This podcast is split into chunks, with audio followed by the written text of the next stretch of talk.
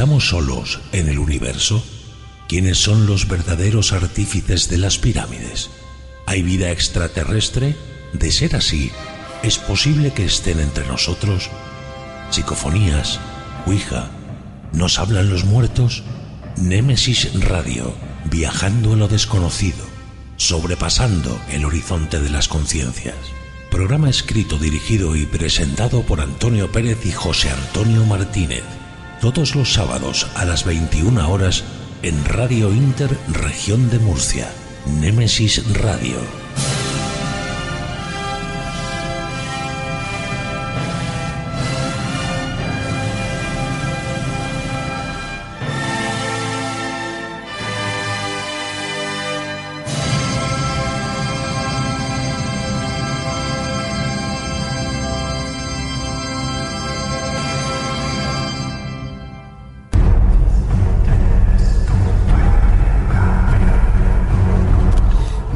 Noches y bienvenidos a Nemesis Radio, este rinconcito de Radio Intermurcia donde como de costumbre os traemos una buena dosis de enigmas y de esos misterios y esos misteriosos temas que tanto nos gustan a todos.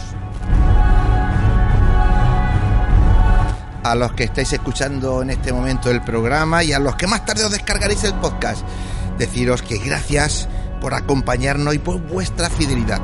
Sin vuestro apoyo y esfuerzo, esto sería imposible. Sois el motor del programa.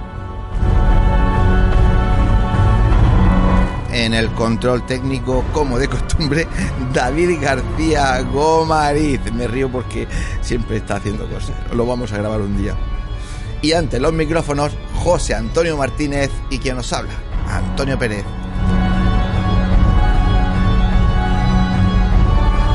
José Antonio, compañero, muy buenas noches. Hola Antonio, buenas noches. No te oigo. ¿No? ¿Y ahora? A ver, Ahora, te oigo. Pues buenas noches Antonio, buenas noches a todos los oyentes de NMS Radio. Ya estamos a mitad de, de mes y este programa viene cargaico, ¿eh?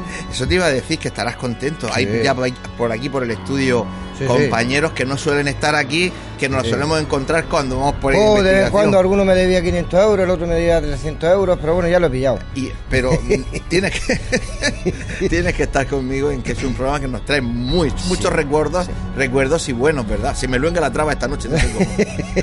No, la verdad que es un programa muy bueno, no se lo puede perder los, los oyentes, porque va como siempre muy cargado y, y aparte con experiencias directas, que es lo más importante, porque a veces cuando hacemos un programa y tocamos temas, pues vale, son temas que, que buscamos, nos preparamos, pero este es que lo hemos vivido.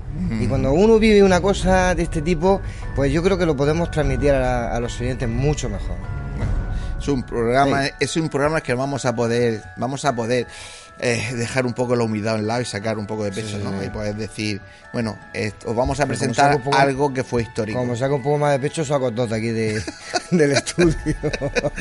No saque a nadie del estudio. Vamos con los contenidos del Pues programa. vamos a ver, esta noche comenzaremos con nuestra sección de crímenes donde, de la mano de nuestra compañera Mercedes García Velasco, como siempre nos pone los pelos de punta, conoceremos el caso de Candy Montgomery, la asesina del hacha. Yo creo que se ha traído hasta el hacha y todo. Pues seguidamente tendremos la noticia en MS Radio, donde nuestro compañero Paco Torres pues, nos pondrá al día de cómo está el mundo del misterio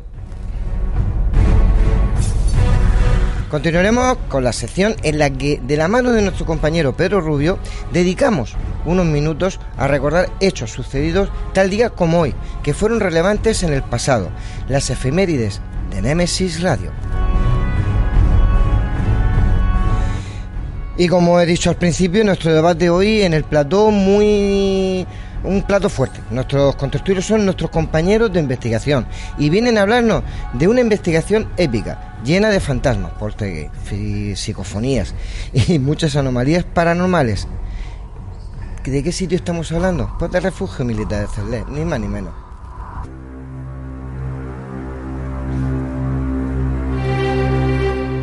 El camino es largo y está a punto de comenzar con pinches de la noche. Poneros cómodos, pero esta noche de verdad, de verdad, de verdad, agudizar las orejas, que os va a hacer falta, y prepararos porque empezamos.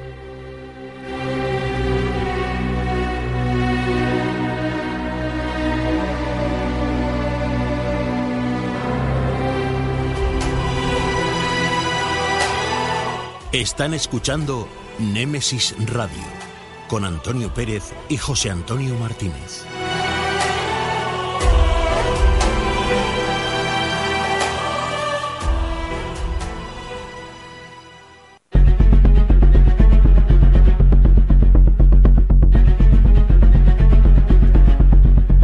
Hablemos de crímenes en Némesis Radio.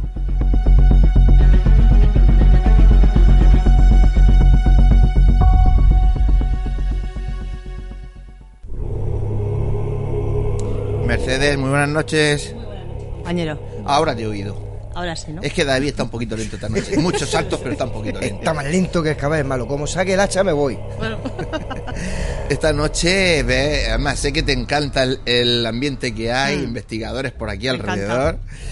Y bueno, esto también es, es investigación. Lo que tú haces es ir rasgando ahí en todo lo que te puedas encontrar de periódicos y de merotecas, videotecas, para hablarnos pues de, de un crimen cada semana. En esta ocasión, Candy Montgomery, la asesina del hacha. José Antonio, la vigila no lleva hacha.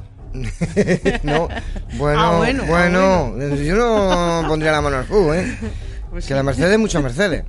Pues sí, la verdad que sí, sí, no hay que fiarse nunca, ¿eh? Eh, Bueno, no, no nos desviemos que hay mucho, sí, mucho camino va- y todavía no hemos empezado. Vamos al grano.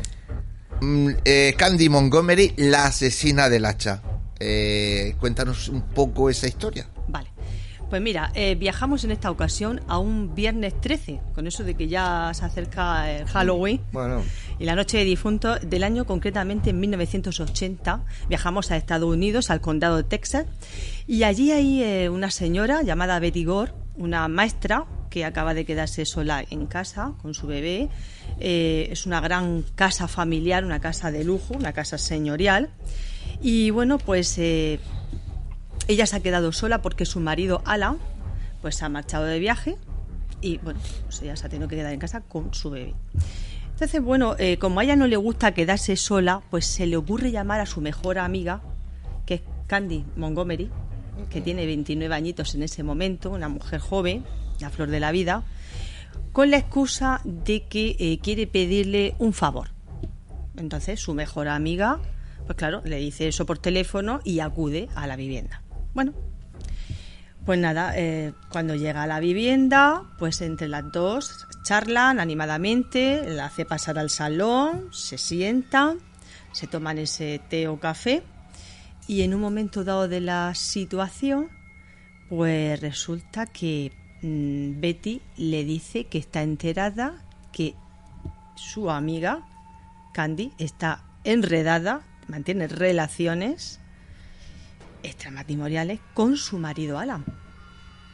A lo cual intentan llegar a una así a un rifirrafe, pero eh, la maestra Betty se vuelve muy violenta y empuja a Candy, casi que la arrastra a un cuarto que tienen de lavadero, un pequeño lavadero, donde tiene escondida detrás de la puerta un hacha de grandes dimensiones, un hacha muy pesada, para que los oyentes hagan una idea. Entonces, bueno, pues eh, hay un forcejeo, hay una trifurca donde Betty intenta darle hachazos a Candy por esa infidelidad, porque bueno, le está diciendo que lleva ya mucho tiempo enredada con su marido, son muchos meses y Eh, que ya no aguanta venganza. más, una, una venganza. Pero eh, la amiga Candy logra arrebatarle el hacha en- en- y se cambian las tornas. Es Candy quien lleva el hacha y en un momento dado, presa de, pues, de una locura transitoria, una enajenación mental, comienza a aceptarle hachazos a Betty hasta llegar a 41, repartidos por el cuerpo y la cara que la deja totalmente destrozada, irreconocible y el cuerpo totalmente mutilado, hecho trozos, con esos 41 hachazos. Ya se pueden imaginar los oyentes como una mujer tiene esa fuerza para levantar el hacha con lo que pesa y asestar esos hachazos, ¿no? 41 veces. que no es 41 uno ni veces. dos, ¿eh? Hay que, hay que tener mucha fuerza.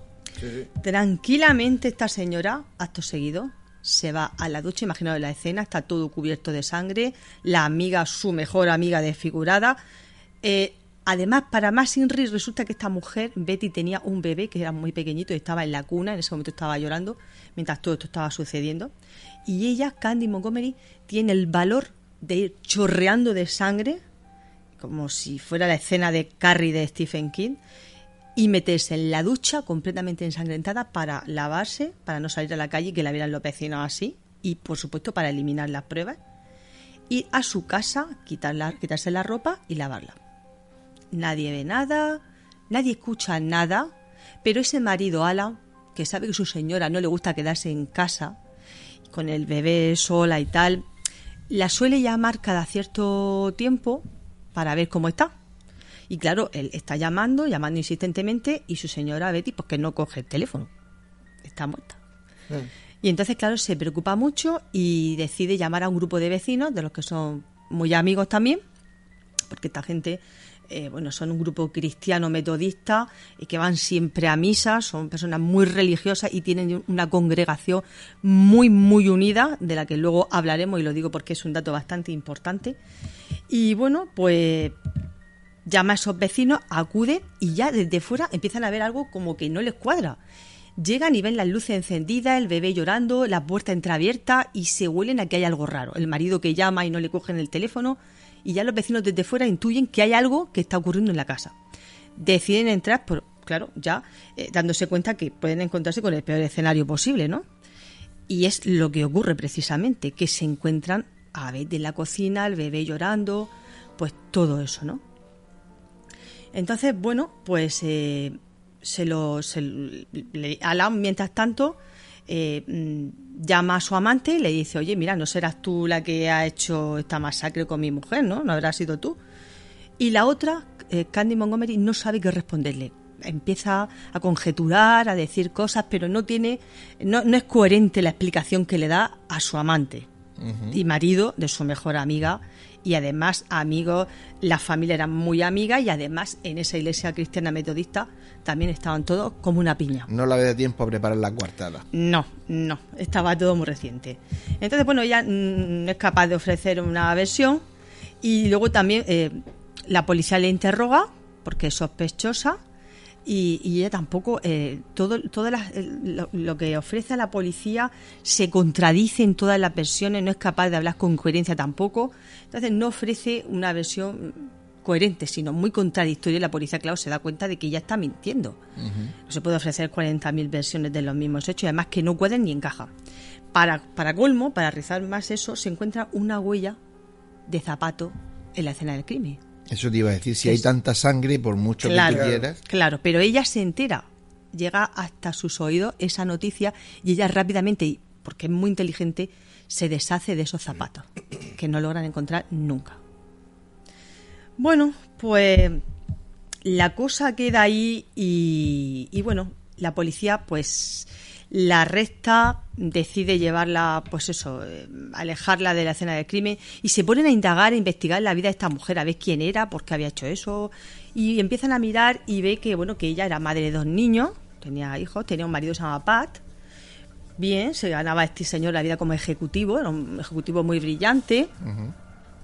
Y bueno, que no ella no tenía ni que trabajar ni nada, era una mujer que vivía bien, o sea, que no tenía pero había pasado una cosa. En el año 78, el crimen había ocurrido en 1980, como hemos dicho al principio, pero en el 78 resulta que dentro de esa iglesia metodista, pues la gente tenía encuentros, jugaban a, voleibol, hacían partidos, organizaban cenas, quedadas. Resulta que, claro, esta mujer, eh, Betty, le había presentado a su marido, a Alan, y había surgido ahí un flechazo al estar en un partido y tropezarse los dos como, con un golpe, se habían chocado los dos y al, mirarse se habían quedado impactados, flechados y desde ahí ya habían iniciado ese, romance, ese flirteo que ellos mm, lo llevan oculto. No quieren que se enteren sus respectivas parejas porque, claro, le harían daño, los dos tienen niños, eh, Betty tiene una depresión postparto muy grande y no quiere mantener relaciones sexuales con su pareja eh, desde hace tiempo. Entonces, bueno, eh, pero aún así deciden seguir con la relación, con esa relación en principio sexual o aventura, para la que eh, Candy establece incluso unas normas. Le dice que si en algún momento alguno de los dos se enamora o a eso pasa más a romance o quieren terminar con que uno de los dos diga basta, se acaba. Sí, sin atadura. O sea, sin ataduras de ninguna clase para no hacer daño a esa familia. Incluso quedan en un hotel y lo tienen todo muy organizado, siempre después de comer, pagando los gastos a medias, en fin, todo muy civilizado. Pero claro, resulta que la mujer de este hombre, de Alan, había dado a luz, Betty había dado a luz. Y claro, mm, la otra, Candy, estaba celosa de ese bebé porque la mujer necesitaba más atención por parte de su pareja y le robaba tiempo yendo a esos encuentros en el hotel eh, sexuales. Entonces se vuelve muy celosa, muy manipuladora y claro, eso desemboca en que Alan, que ya se da cuenta de cómo van las cosas, de que no puede seguir manteniendo todo esto, toda esta fachada, pues claro, él mm, decide ir a un consejero matrimonial con Betty para arreglar el asunto y claro, Candy ya celosa, destrozada eh, y horriblemente ya mm, celosa por todos los lados, decide poner punto final y parece ser que ese fue el detonante para que se cometiera este crimen tan, tan horrendo. También se investiga la vida de él, eh, porque él, el Alan parece también sospechoso, el marido también parece que puede haber tenido motivos para deshacerse de su mujer, pero bueno, no, sus coartadas eran viables, estaban limpias y sí, y no había inciensos, con lo cual todo caía sobre Candy. Esa venganza tras la ruptura se veía muy plausible como una causa para cometer estos actos. Ella, por supuesto, dijo que no, lo negó todo ante el juez y eh, que este pidió, por supuesto, una libertad condicional bajo fianza, la tuvo ahí hasta juicio, retenida. Pero si la tuvo en libertad condicional bajo fianza es porque encontraron indicios de que fuese Eh, ella. Justamente. Pero no estaba, la, no estaba claro que fuera ella. Habían indicios claros, pero no era para No encausarla. tenían las pruebas. Justamente. Entonces, bueno, ella en ese momento cuando salió, la apoyó toda la comunidad de su iglesia y contrató a un gran abogado que se dedicaba a estos temas, a un gran criminalista, y a un psiquiatra que también hacía hipnosis clínica para hacer una regresión de la noche de, lo- de autos, de los sucesos. Y bueno, eh, ambos eh, demuestran que ella había eh, tenido una ira incontrolable a causa de unos eh, sucesos traumáticos que había tenido en su infancia y que eso era lo que a ella le había llevado a levantar el hacha, coger esa fuerza y tener esa ira, esa rabia hacia su amiga. Bueno, ella se parapeta en eso y ella, pues bueno, eh, justifica que lleva una vida completamente honorable, madre ejemplar, gran decoradora, eh, la iglesia era, bueno, lo más, entonces, con esa vida respetable y como también tenía esos hechos traumáticos del pasado, pues bueno, resulta que em, ya eh, después del juicio, viendo el juez que, bueno, ya se, la- se le había quitado el primer grado de asesinato que ostentaba, nada más llegar, pues le, la exoneran de esos cargos directamente y se dice que ha sido todo en defensa propia. Anda. ¿Y en qué se basó? En se basó precisamente en eso, en que ella presentaba un trauma de la infancia, que era una persona con una vida ejemplar, que no habían pruebas que la pudieran encausar directamente, salvo esa huella y no estaban los zapatos.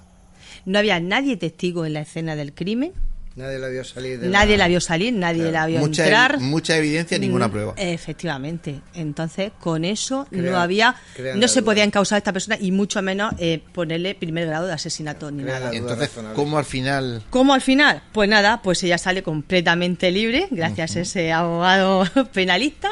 El padre de la mujer eh, asesinada eh, dice que él tampoco puede decir, no está de acuerdo con esta sentencia, pero tampoco puede decir que no porque no había pruebas. Eh, el marido de ella, de la víctima, se casa enseguida con otra mujer. La asesina y con- junto a su hija se crean una clínica de salud mental donde trabajan las dos, asesina y madre. Y finalmente el abogado penalista tan brillante se suicida en 1999. Anda. Mira qué curioso. Buen final, ¿no? Buen final, sí, sí. Al final Bueno, le tenía que haber muerto Las también cosas- ella, porque vamos. caen por su peso. Pues Pero sí, al final, pero fíjate, Asesina pone una clínica de salud mental junto a su hija. Casa Herrero, cuchara de hierro. esto funciona así, es, así funciona, así funcionan las leyes y para que veáis que no solo mía. fallan en España, también en el resto del mundo.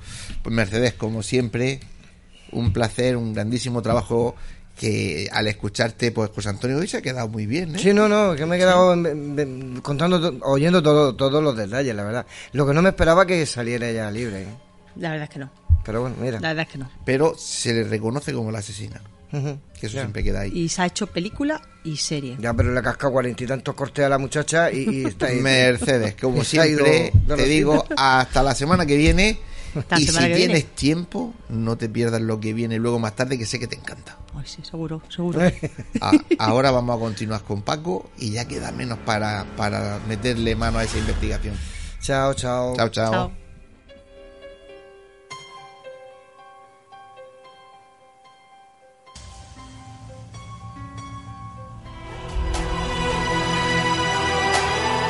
Están escuchando Némesis Radio con Antonio Pérez y José Antonio Martínez.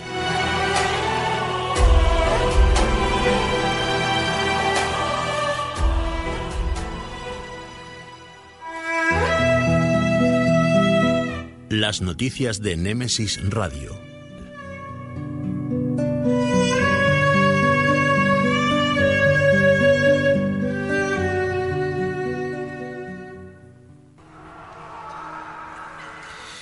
Bueno, todavía con el regusto en la boca y con Mercedes aquí cerca de este asesinato que no se justi- no tuvo justicia. O sea, además, ¿verdad? Vamos con Paco Torre y las noticias. Paquito, buenas Sí, sí, noches. buenas noches, con escalofríos todavía. Sí, ¿verdad? A, a su lado, con la historia esta del hacha, los vikingos, movimiento pacifista. Efectivamente. Buenas noches, Paco. Vamos, Venga, vamos con las noticias. Eh, bueno, pues empezamos con una geóloga, Nieves Sánchez, que ha declarado respecto a- a- al volcán de, de La Palma, que sigue muy activo y cada vez más, que aún quedan tres depósitos de magma aún por expulsar. Es decir, esto todavía va a durar meses y meses. Y la situación, pues, aunque no se sabe, no hay una previsión más o menos, ya se sabe por la geología, los, los geólogos que han calculado la cantidad esa de magma que hay ahí todavía un pendiente de expulsión. Evidentemente llegará un momento en que se selle tras unos meses como pasó con anteriores volcanes. Lo que No hay que estar atento con, con el delta, ¿eh? Que de, de lava que está entrando en el agua. Sí, claro, hay que estar ya- por, el, por el que se transforma en... en- en- Porque está acercándose al precipicio, a, la- a lo que es la corteza. Sí, claro, caerá hacia abajo porque las islas volcánicas suelen ser una formación muy elevada, con, con poca base, y Sí. todo cae. Llega un momento en que forma parte de la plataforma de costa, que es muy escasa, y más adelante hay miles de metros. Ahí hay que abajo. llevar cuidado con eso. Bastante, diría yo. Eh, vamos con otra. El, el antiguo delta de un río de Marte, pues probablemente sea también, no es como este caso, tan afecto propio de, de vulcanismo, pero sí un punto caliente para encontrar huellas biológicas. O sea, restos de vida, al Marte. haber habido un río que corría en su época hace unos 3.000 millones de años, pues posiblemente sea un lugar propicio para encontrar presencia, al menos que fuera fósilmente, de, de- de presencia biológica, de haber habido vida. agua. Eh, aunque hay que decir también respecto a temas del espacio del cosmos que, que ha estado mm, durante 15 días sin señal la NASA, se estropearon los, los rovers y no hubo comunicaciones durante 15 días No entre los rovers y la Tierra. Otro misterio más dentro de, de la Y cosmología. y luego se arregló.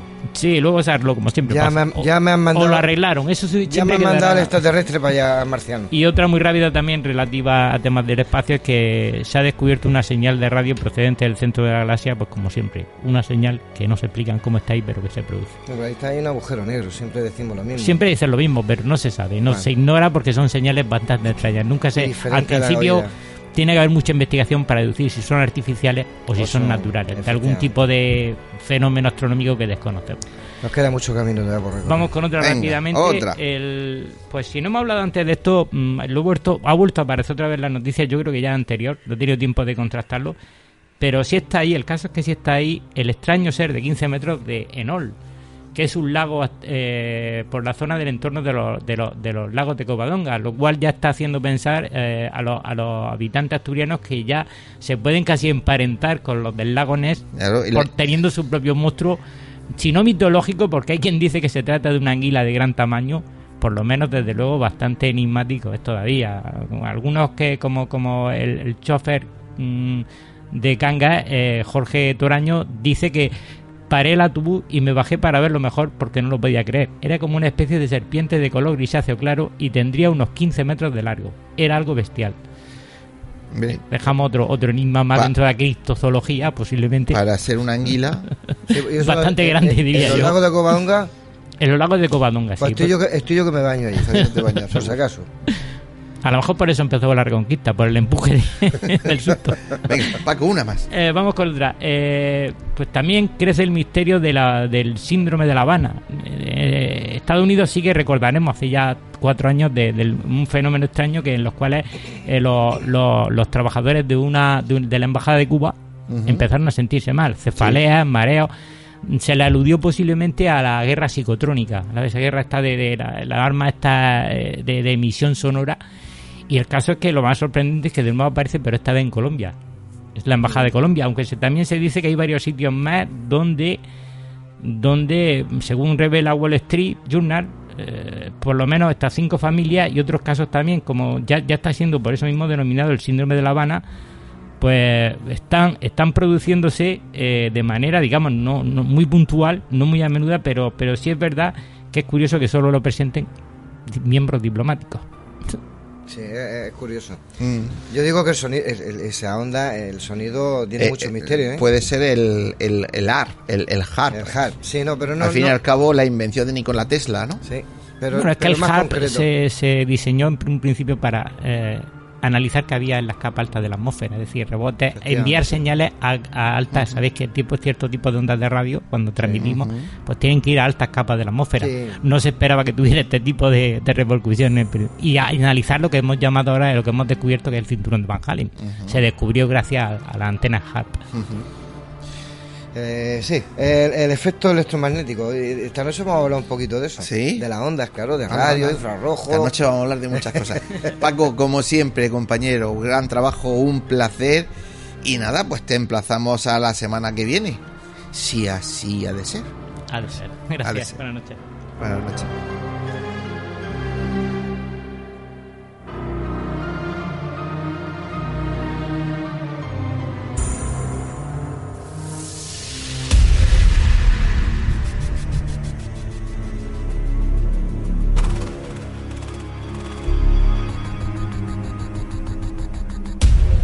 En el siglo I antes de Cristo, Cicerón tenía un diario donde venían recogidos los hechos más relevantes de cada día. Acontecimientos notables que deben ser recordados, pues son huella inmemorial de nuestro pasado y que debemos conocer para saber quiénes somos, qué hacemos y por qué estamos aquí. Y por ello nunca deben ser olvidados. Para Cicerón era su efémeris. Hoy en día son las efemérides de Némesis Radio.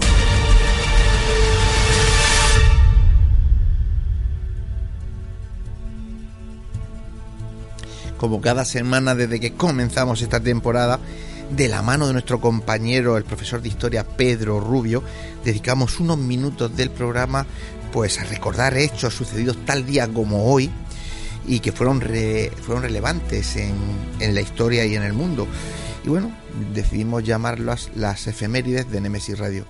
Vamos a escuchar a nuestro compañero Pedro, que nunca da punta sin hilo.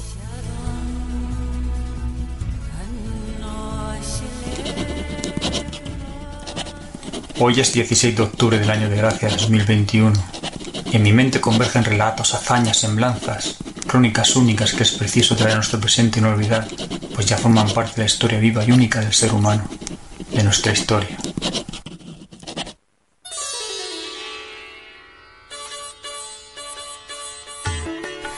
Emprendamos este viaje en la memoria en el año de 1986, pues al coronar la cima del Lhotse en el Himalaya, el alpinista italiano Reinhold Messner se convierte en el primer ser humano que escala los 14-8000 de la Tierra, montañas de más de 8000 metros sobre el nivel del mar.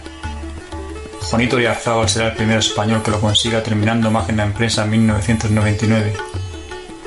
Y la primera mujer que consiga hacerlo es la española Durne Pasabán, coronando el último el 17 de mayo de 2010.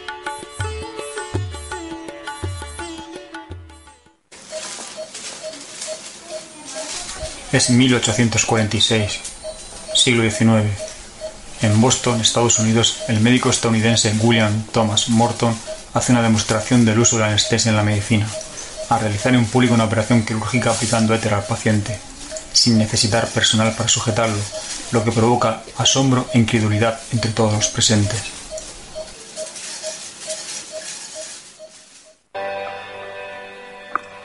Esta es ridícula.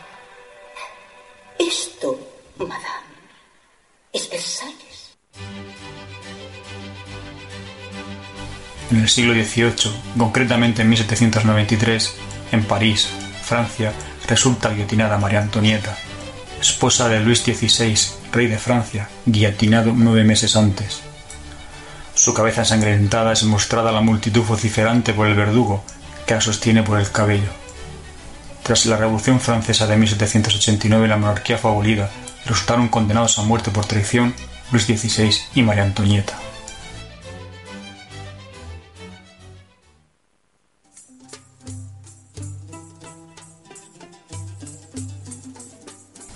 En el siglo X, concretamente en 1912 y muy cerca de aquí, en Córdoba, el joven Abderramán III es proclamado emir a los 19 años de edad y sin experiencia militar. De tez blanca y ojos azules vivió 70 años y reinó 50. Fundó la ciudad palatina de Medina Zahara, cuya fastuosidad aún es proverbial, y condujo al Emirato cordobés a su máxima expresión política religiosa, el califato. Dedicó gran parte de su reinado a acabar de someter el territorio del Emirato, desgarrado por numerosas rebeliones, mediante una mezcla de persuasión, prebendas y fuerza.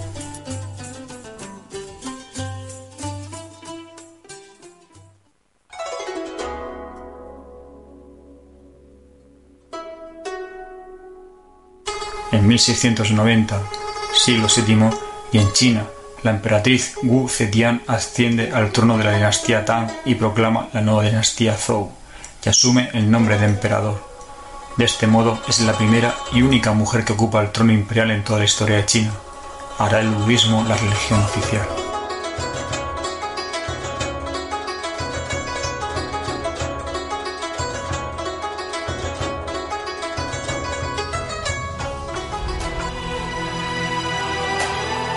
Están escuchando Némesis Radio con Antonio Pérez y José Antonio Martínez.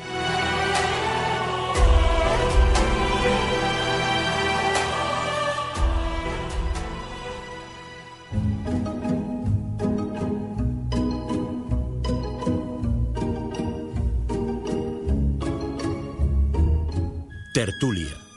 Un nuevo tema interesante nos llega a este debate.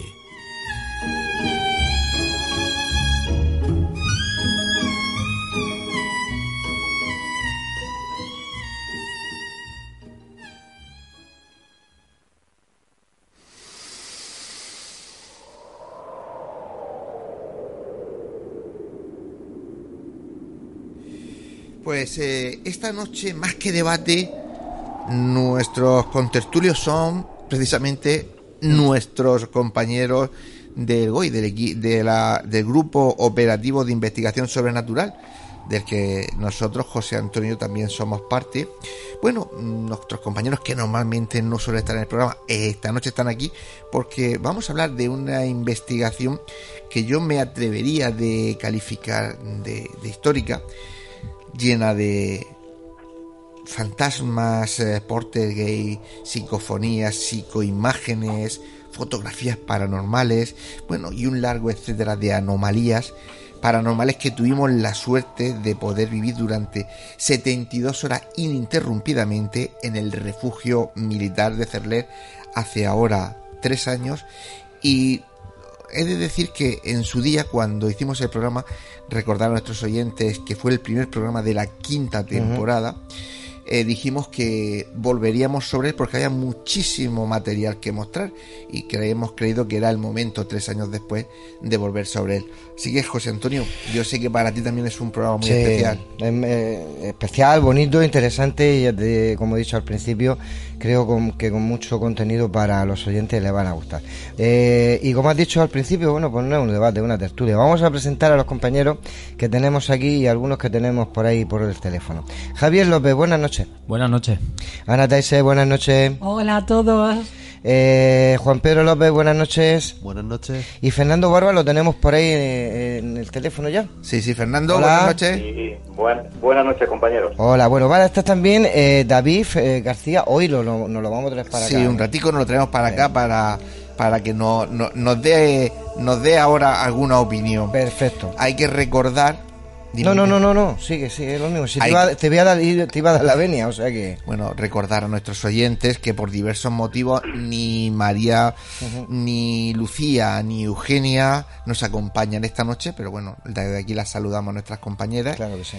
Y bueno, así, mm, a bote pronto, y mm, David, me gustaría que vinieras, a bote pronto, eh, ¿qué es lo primero que os viene a la cabeza cuando escucháis investigación en el refugio militar de Cerler? Eh, José Antonio, ¿a ti qué te viene? Pues a mí, a mí lo que me viene así de entrada es que fue, yo creo que es uno de los sitios más importantes donde he estado, no a lo mejor con el máximo contenido o el más raro, porque en todos los sitios donde hemos ido hemos, hemos encontrado, hemos percibido, hemos visto y hemos grabado muchísimas cosas, pero esos dos, esos dos días, esos dos días que estuvimos ahí, bueno, dos días con, tres días con dos noches me parece que Sí, sí, estuvimos. llegamos viernes y nos volvimos domingo. Efectivamente. Mm, a mí me cambió un poco, y me cambió un poco, y ve- os voy a decir por qué. Porque eh, el estar investigando hora tras hora, eh, descargando la- las imágenes, viendo cómo estabais todos los compañeros, lo que estabais pasando, lo que estábamos percibiendo, eh, yo que no soy de mucho percibir, y lo sabéis todos, sí me suelo poner siempre en los sitios más importantes sin saberlo y con tanta energía por ahí que purulaba, como decía Ana, incluso eh, eh, energías que, que, que- que eran muy raras y que no eran normales, creo que fue muy importante. Para mí esa investigación fue muy importante. Ahora hablaremos Y de no digo nada, y así ya eh, habléis de los demás. Juan Pedro. Eh, yo aquella noche, bueno, aquella noche, aquel fin de semana que, que pasamos, eh, lo definiría con una, una palabra, caos. Por lo menos un rato muy concreto. Eh, pero el resto de la investigación fue algo memorable, es decir, para repetir. Fernando. Sí. Bueno, para mí, para mí fue muy, muy especial, en- eh, sobre todo porque, porque realmente fue la, la primera investigación que hice con vosotros.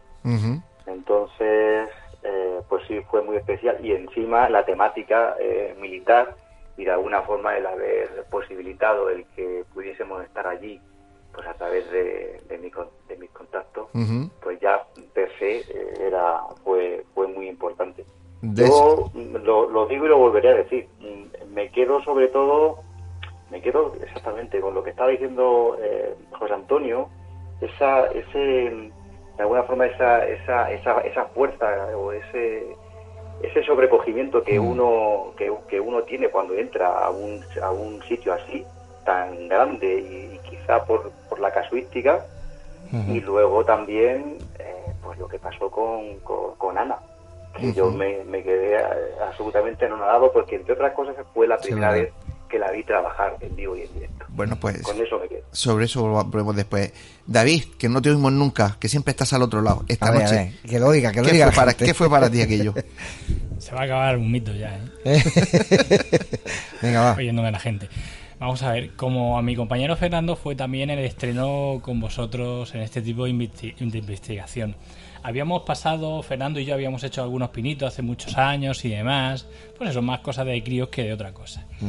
Pero realmente, si es que fueron tantas las sensaciones, fue todo un torrente de circunstancias, de, de sensaciones, de sonidos, de, de, de- de- Porque, vamos, yo fui con sin saber ni siquiera dónde iba. Yo Allí me llevaron y, y mi compañera Ana también lo dice aquí también. Y claro, fui, sin- no tenía ni idea. Yo un refugio, pensaba que era un refugio de esos pequeñitos en la montaña, con poca casa y demás. Y me encuentro aquello enorme, gigante, que ya de por sí no sé si es porque estaba muy solitario, muy tal, pero mm, daba unas sensaciones ya mm, fuertes. Y mira que yo, como digo, soy muy de cefalo, de Plano. cefalograma plano, no me salía la palabra bien. Entonces, pues, es que quedarme una- es prácticamente imposible. Es Claro. prácticamente imposible. Pero De- vamos, fue muy, muy, muy emocionante en todos los niveles. Después iremos contando más cosas sobre eso. Bueno, Javier, tú, que tú también, después entraremos con- contigo y la segunda planta, ya verás.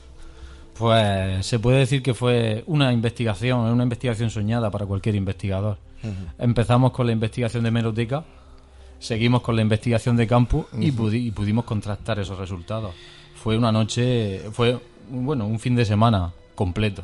Fue una noche, una investigación de ensueño para un investigador hablando claro. Ana.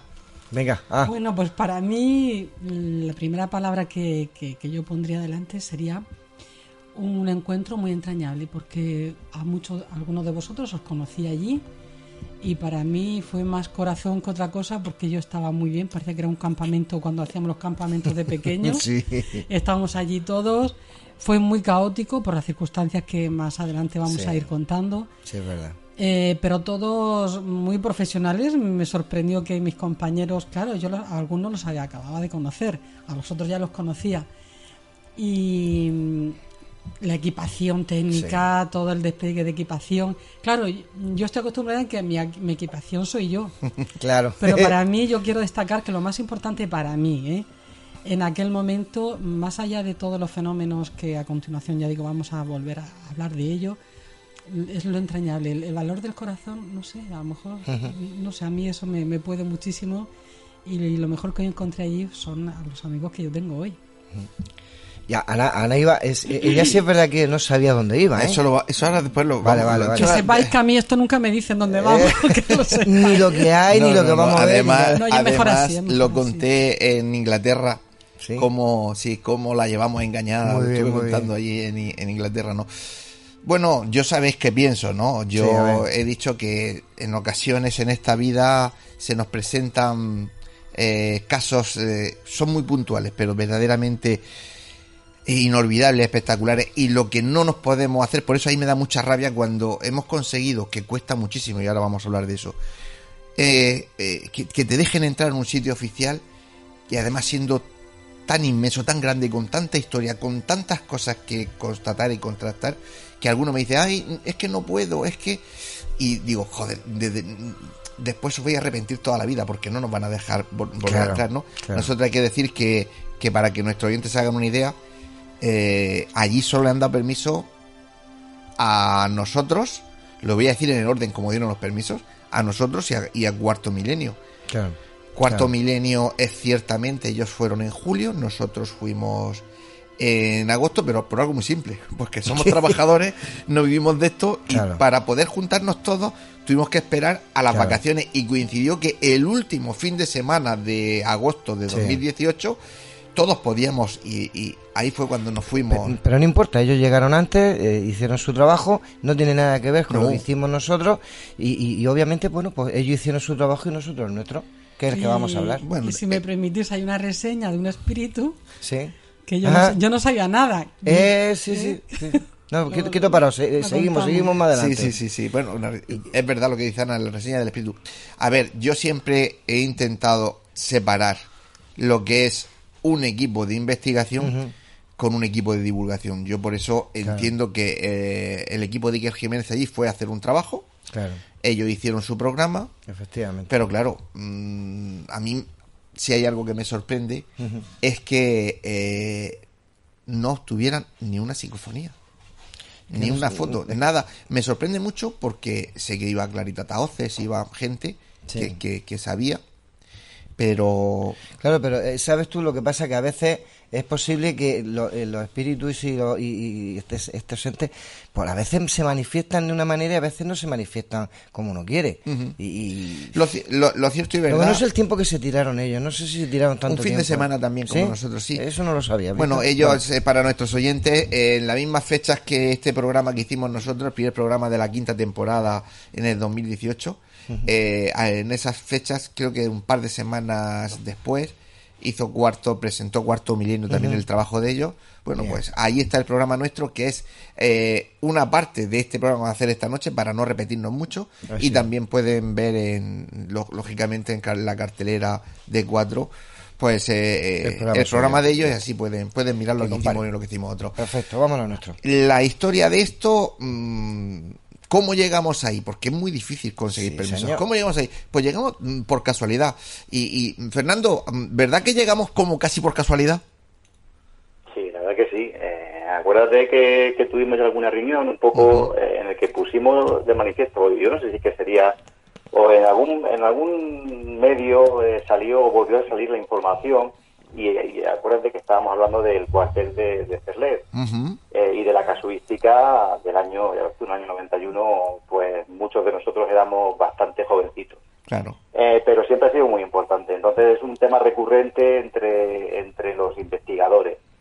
Y la, pu- la puñetera casualidad, y perdona que lo diga tal, tal, eh, así, que, que, que me di, que, que en un momento dado me di cuenta de que yo personalmente conocía a un, a un mando que, que había estado destinado y que actualmente estaba destinado eh, no allí pero en el cuartel en el cuartel de Jaca y entonces de- se me encendió la bombilla o se nos encendió la bombilla y acuérdate que te dije bueno Antonio yo esto no sé por dónde va a salir Sí. pero vamos a intentarlo Sí, sí, me dijo. vamos a intentarlo y, y así fue yo creo que fueron tres o cuatro meses antes. Sí, estuvimos hablando, estuvimos Sí, en hablando otoño, ¿no? de En el otoño del, del 2010 y, esto fue en agosto, en el otoño de, 2000 de 2017 y, y, en- y ya y bueno y, y, eh, hablé con mi contacto y efectivamente estaba allí eh, y, y me comentó bueno pues esto lo, lo que tienes que hacer es mandar una carta pues, como se suele, Sí, como se suele al, al dueño al jefe de- del acuartelamiento Claro,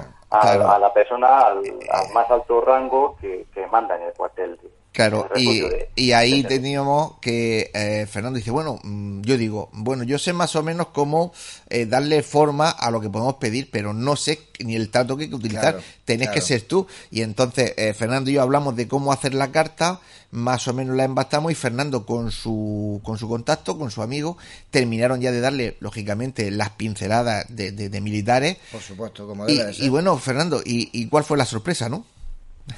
y cuál fue la sorpresa efectivamente no eso fue eh, bueno eh, hicimos como una acuérdate que hicimos una carta de presentación en la que decíamos básicamente lo que íbamos a hacer.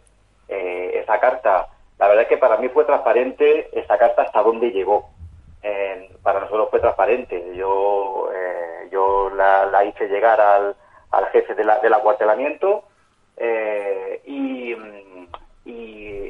cuál fue nuestra sorpresa efectivamente cuando así más o menos fue en febrero de 2018 recibí yo personalmente recibí eh, acuérdate Antonio una llamada del administrador ya directamente del administrador del, Claro. del cuartel de, de Cerdés del refugio diciéndome muy amigablemente que, que, bueno que estaba a nuestra disposición que, que el, el alto mando había autorizado eh, la investigación y bueno y que, que- y que pusiéramos fecha básicamente fue así Perdón, y, y bueno yo sé que, que evi- evidentemente aunque para nosotros fue eh, o, pudiese parecer relativamente fácil entiendo que eso sigue o eso tiene un proceso eh, no tan fácil. Eh, Hombre, para ni nosotros tan rápido, creo yo. Fácil no fue seguro. Eh, y menos, y menos viniendo desde el ejército. Pues sí, eh, eso es una cosa que quería, porque Fernando esta noche no puede estar, entonces eh, quería que fuese él precisamente el que, el que mm, más o menos explicara cómo llegamos allí, porque para nosotros no es nada fácil. Así que Fernando, te lo agradecemos, sabemos que esta noche eh, estás Sí. haciendo un esfuerzo por estar ahí, así que compañero, mm, vamos hablando y nos vemos, ¿vale? vale perfecto ok Un abrazo, Nada, hasta luego. encantado y, eh, y me hubiese encantado estar allí con vosotros y disfrutar esta noche porque porque esta noche es para disfrutar. Sí, sí, porque luego más tarde me tocará a mí recordar lo que pasó después eh, del sexto congreso más allá, que, que hablamos de este de este caso. Efectivamente, y- y eso quería quería haberlo dicho yo, quería haberlo dado, dado yo porque realmente fue bueno fue a, tra- a- a través de mí, fue quien, eh, quien recibió esa, esa información que recuerdo que te llamé inmediatamente. Sí, sí. Pero bueno, vas a dar una ya no es- yo diría que es una primicia, por lo menos a, a nuestros oyentes sí va a ser una primicia. Sí, aquí en España Y eso sí. fue algo completamente que, que no esperábamos ninguno y que fue un resultado a posteriori, Ujú. como suelen ocurrir con las buenas cosas, que, que, que- suceden sin esperar. En Inglaterra sí lo saben porque tú y yo fuimos allí a dar una conferencia y hablamos sobre esto, pero aquí en España, como tú dices, es primicia. Fernando, que lo dicho, compañero, mm, vamos hablando, que tenemos que Un continuar. fuerte, un fuerte abrazo para todos. Un abrazo. Hasta luego. Bueno, ya hemos dicho cómo, cómo conseguimos el permiso. Y como ha dicho Fernando, el último fin de semana de agosto de 2018, nuestro equipo de investigación, el GOIS, Grupo Operativo de Investigación Sobrenatural, nos desplazamos hasta el Pirineo Aragonés, pues a realizar una investigación que llevamos meses y meses planeando. Y bueno, concretamente desde primeros de febrero de 2018 fue cuando íbamos eh, a saco a buscar toda la información. Hace un momento lo hablaba con Javier, buscamos toda la información posible en biblioteca, en hemeroteca, en libros, en periódicos, en todos sitios.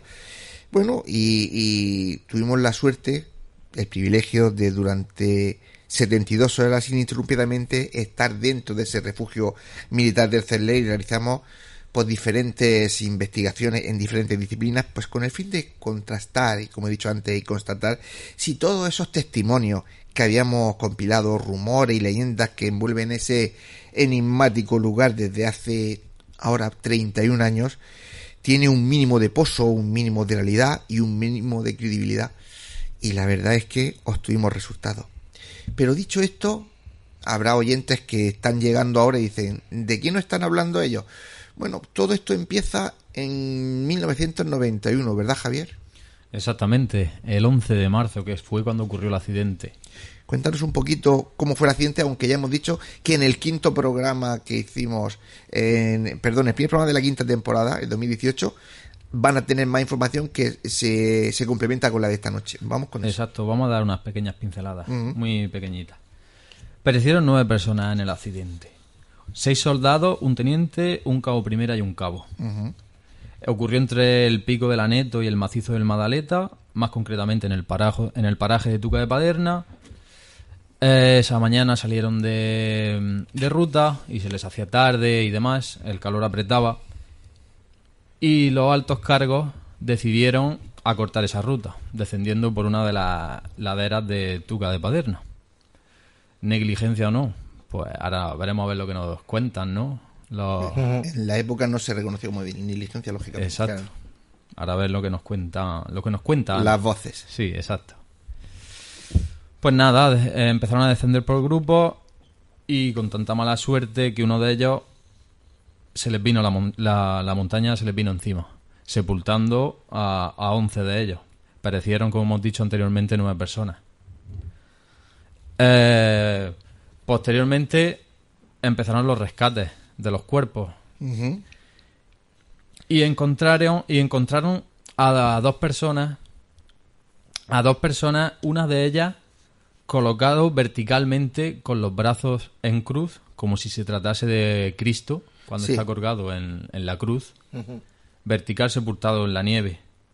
Otro de ellos intentó excavar porque fue consciente de lo que le había pasado y presa del pánico intentó excavar y demás y, y eh, excavó en línea recta en vez de excavar hacia arriba. Si se hubiese podido orientar, si hubiese. Exacto. escapado, sí. Exacto. ¿Qué pasó? Que se salió de la línea de búsqueda. Al final, pues... Pereció. Pereció. Hmm. Los primeros... Al día siguiente, el día 12 de marzo, eh, fueron los, funer- los funerales de los primeros cinco cuerpos. Los que rescataron ese, esos días, sí. Y días posteriores ya... Sí, porque no les costó trabajo encontrarlos, ¿verdad? Sí, les costó mu- mucho trabajo. El acceso a la zona fue increíblemente eh, muy difícil.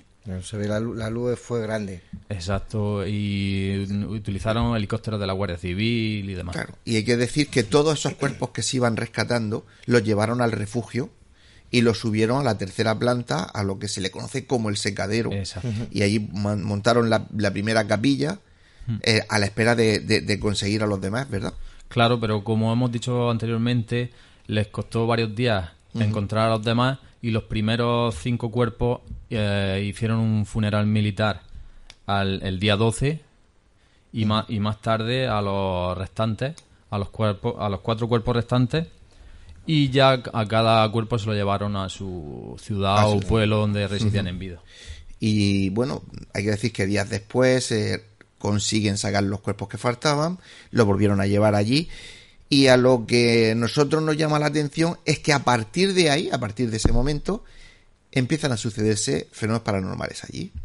Los propios soldados empiezan a reconocer, los reclutas, bueno, reclutas no, y no reclutas, los soldados que habían allí empiezan a reconocer que suceden cosas extrañas, ¿no?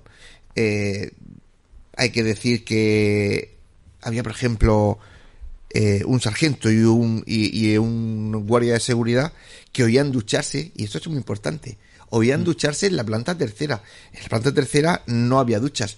Recordáis que también nos han dicho que en la planta tercera, ¿qué pasaba? Que llovía. Que llovía. Sí, que llovía. Agua. Que decían que se oía llover. Nosotros hemos estado allí, lo hemos vivido y lo hemos grabado, ¿no? Que llovían. Los grifos de la cocina que se abrían y se cerraban solos, las papeleras, los ceniceros se caían sin que los tocara, las televisiones se encendían.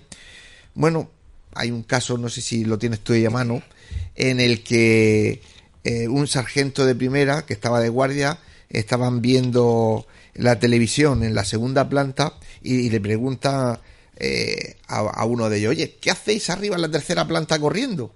¿Os acordáis de eso? Sí. Y le dice, y le dice, no, no, si estamos todos aquí en el cuerpo, igual estamos, dice, pues sube a ver que no hay arriba. Subieron y cuando abrieron la puerta y miraron, con- todavía sin encender la luz, vieron a cuatro soldados con mochilas moverse por el fondo de, de lo que era el secadero. Y cuando encendieron las luces, la sorpresa fue que no había nadie. No, pero ahí, luego en el cuartel de Barbastro, donde muchos de ellos eran de allí, también sucedían, había eh, soldados que en las literas donde anteriormente habían estado los que habían fallecido, eh, decían que, que se le aparecían ahí un- un- unos soldados que le decían, sal de mi cama, sal de mi cama. Y dice, cuando te asustaba, desaparecía. ¿no? Que tuvimos muchísima, muchísima información que como digo en el primer, en el primer programa que hicimos, esta noche vamos a intentar meter más psicofonías porque ya en el primer programa Claro. metimos muchas historias de estas. Recuerdo que entrevistamos a Natalia, una de los, de los soldados que estuvo allí, También. que entró por teléfono y nos contó pues que ella oía, que también nos lo contaron allí, como la alfombra de hierro de la puerta de entrada, cada vez que un soldado viene con nieve, golpea la- con las botas allí para que en esa alfombra de hierro la nieve desaparezca y entren sin nieve. Y que ellas la escuchaban, pero miraban desde el cuerpo y no había nadie en la puerta, nadie. ¿no? Claro. Contaba también como con un- las compañeras en las habitaciones que nosotros estuvimos durmiendo, habían por dentro golpes tan fuertes que les causaba un pánico que, que, que, que- que gritaban. Bueno, y sobre todo a mí me impactó lo de el soldado que estaba de guardia y se le acercó un teniente y estuvo hablando con él unos, unos segundos y después ante los ojos del soldado desaparece. Es decir, son tantos testimonios los que tenemos que, que perderíamos pues toda la noche con los testimonios. Así que, si os parece, lo que podemos hacer es eh, comenzar a, a, a escuchar eh, cosas de esa noche. Lo primero que nos llama la atención es, eh, y estaréis de acuerdo conmigo, antes lo decía Ana, cómo intentamos que se entere la menos gente posible de lo que vamos a hacer. Sí. Porque lo que intentamos es evitar la sugestión.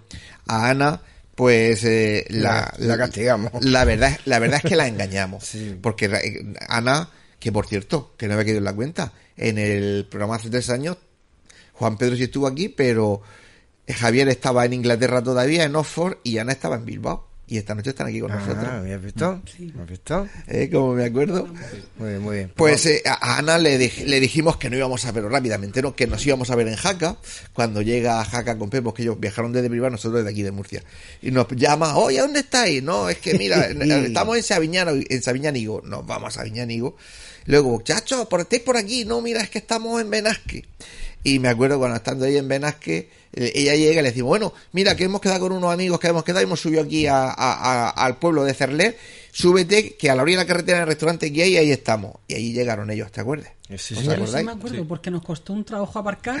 Digo, y ahora que, que aparcamos, bueno, en fin. Y, y resulta que, que nosotros, hay que decir que ya habíamos estado en el cuartel, nosotros ya habíamos llegado mucho Lo habíamos antes. dejado casi todo. Eh, nos habían tomado nota las matrículas, los carnes de identidad, todo para, para saber que éramos los que habíamos solicitado el permiso. Nos, eh, los dos soldados y el cabo que habían ahí se portaron muy bien, nos subieron a, a la primera planta, nos dieron nuestras habitaciones, nos lo prepararon todo y nosotros decidimos bajar para comprar algo, algo de víveres y, y poder cenar algo y a la vez ya esperar a, a Ana y Pepe que llegaban. Y bueno, vosotros acordaros que cenamos, no le podíamos decir nada, Nada, no sabían dónde nada. íbamos y terminamos de cenar, cogemos los coches, ¡chu!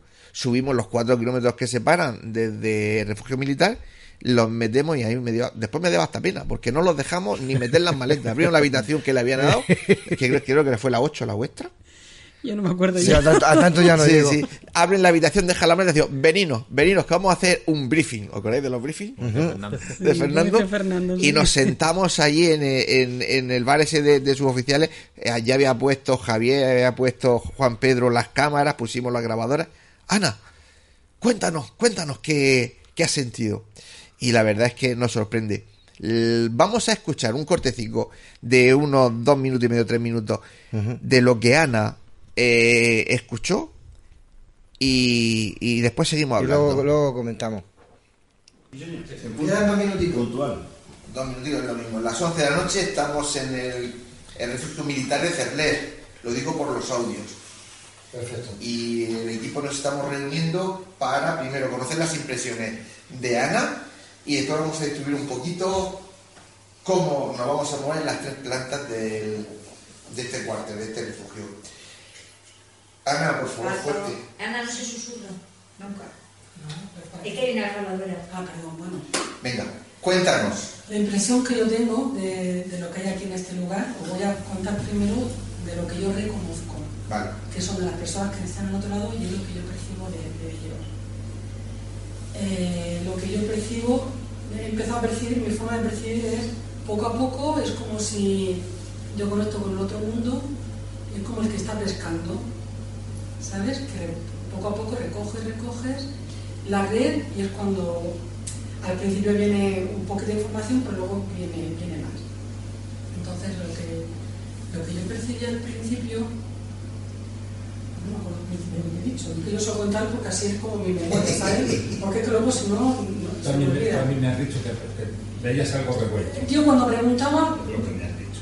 o sea, si lo tuviera que expresar gráficamente, le he dicho, o acordar, ¿te acuerdas como cuando éramos pequeños en los tebeos que se veía un lío de gente como con humo, una idea gráfica, y por aquí asomaba un pie, por aquí una mano, por aquí. Sí, sí.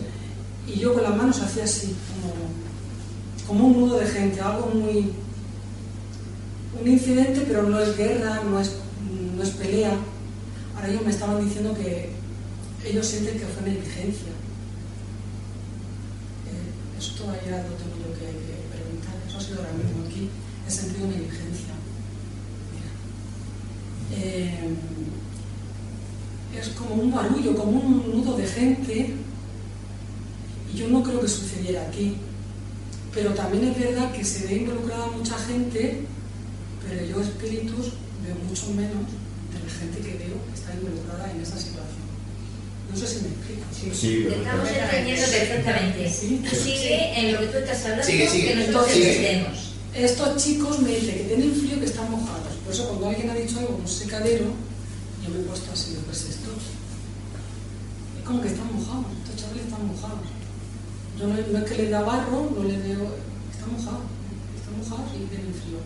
Negligencia, lo de la negligencia lo he sentido ahora mismo aquí, cuando estábamos preparando. Pero tampoco veo que sea, por ejemplo, de la guerra, de la guerra civil, veo que es de la época moderna, o sea, es contemporáneo a nosotros, podría ser perfectamente. No veo que habido disputas, no veo reyertas, no veo, no veo tiros, no veo... Que casi tampoco veo derramamiento de sangre. Es como que están, están mojados, entiendo. ¿Cuántos son? Yo te diría que son entre 7 y 9, lo que yo percibo. Entre 7 y 9. Pero de que están en el otro lado. Pero involucrados en esa situación hay más gente. Entre 7 y 9, pero que son los que tú ves aquí. Entre 7 y 9 son viviendo, esa es la información que yo he recibido cuando Pero he aquí. con esto. Aquí yo veo más cosas que yo no entiendo, ¿eh? No. Que son De las- lo mojado. De lo mojado son entre 7 y 9, creo yo. Pero que los ves aquí. Veo que podrían estar aquí. Es- son con los que yo he contactado y los que me, Vale. me traen esa información. Vale. Pues eh, ahí está esa información que aquí alguno está recordando y dice, madre mía, aquello nos sorprendió. Sorprendió muchísimo, ¿verdad? Sí, sí, mucho. La verdad que sí. Sí, la verdad que sí. Pues estuvimos estudiando Y todo lo- el caso y cuando Ana empezó a explicar todo lo que Sí, estaba sí, sí, viendo... Sobre todo lo de la pelota, ¿no? Como iban Sí. bajando, sí. Yo veía las caras y decía, madre mía, ¿cómo estáis? Este corte, hay que decir que lo que Ana le grabamos dura 17 minutos. Nosotros eh, sacamos este corte porque es, eh, porque es el principio, pero también hablabas esa noche de unos seres Sí. que no entraban Yo, yo quiero, yo quiero apuntar en este momento que, que, mm, cada vez que vamos a una investigación o yo tengo algún tipo de visión, mm, no es tan destacable como esta. Es que esta ha sido. mm, Esta tiene un perfil muy, muy extraño, para nosotros muy suculento, obviamente, pero es que daban datos incluso de los que eran. Sí. Porque yo no me acuerdo cuántos eran.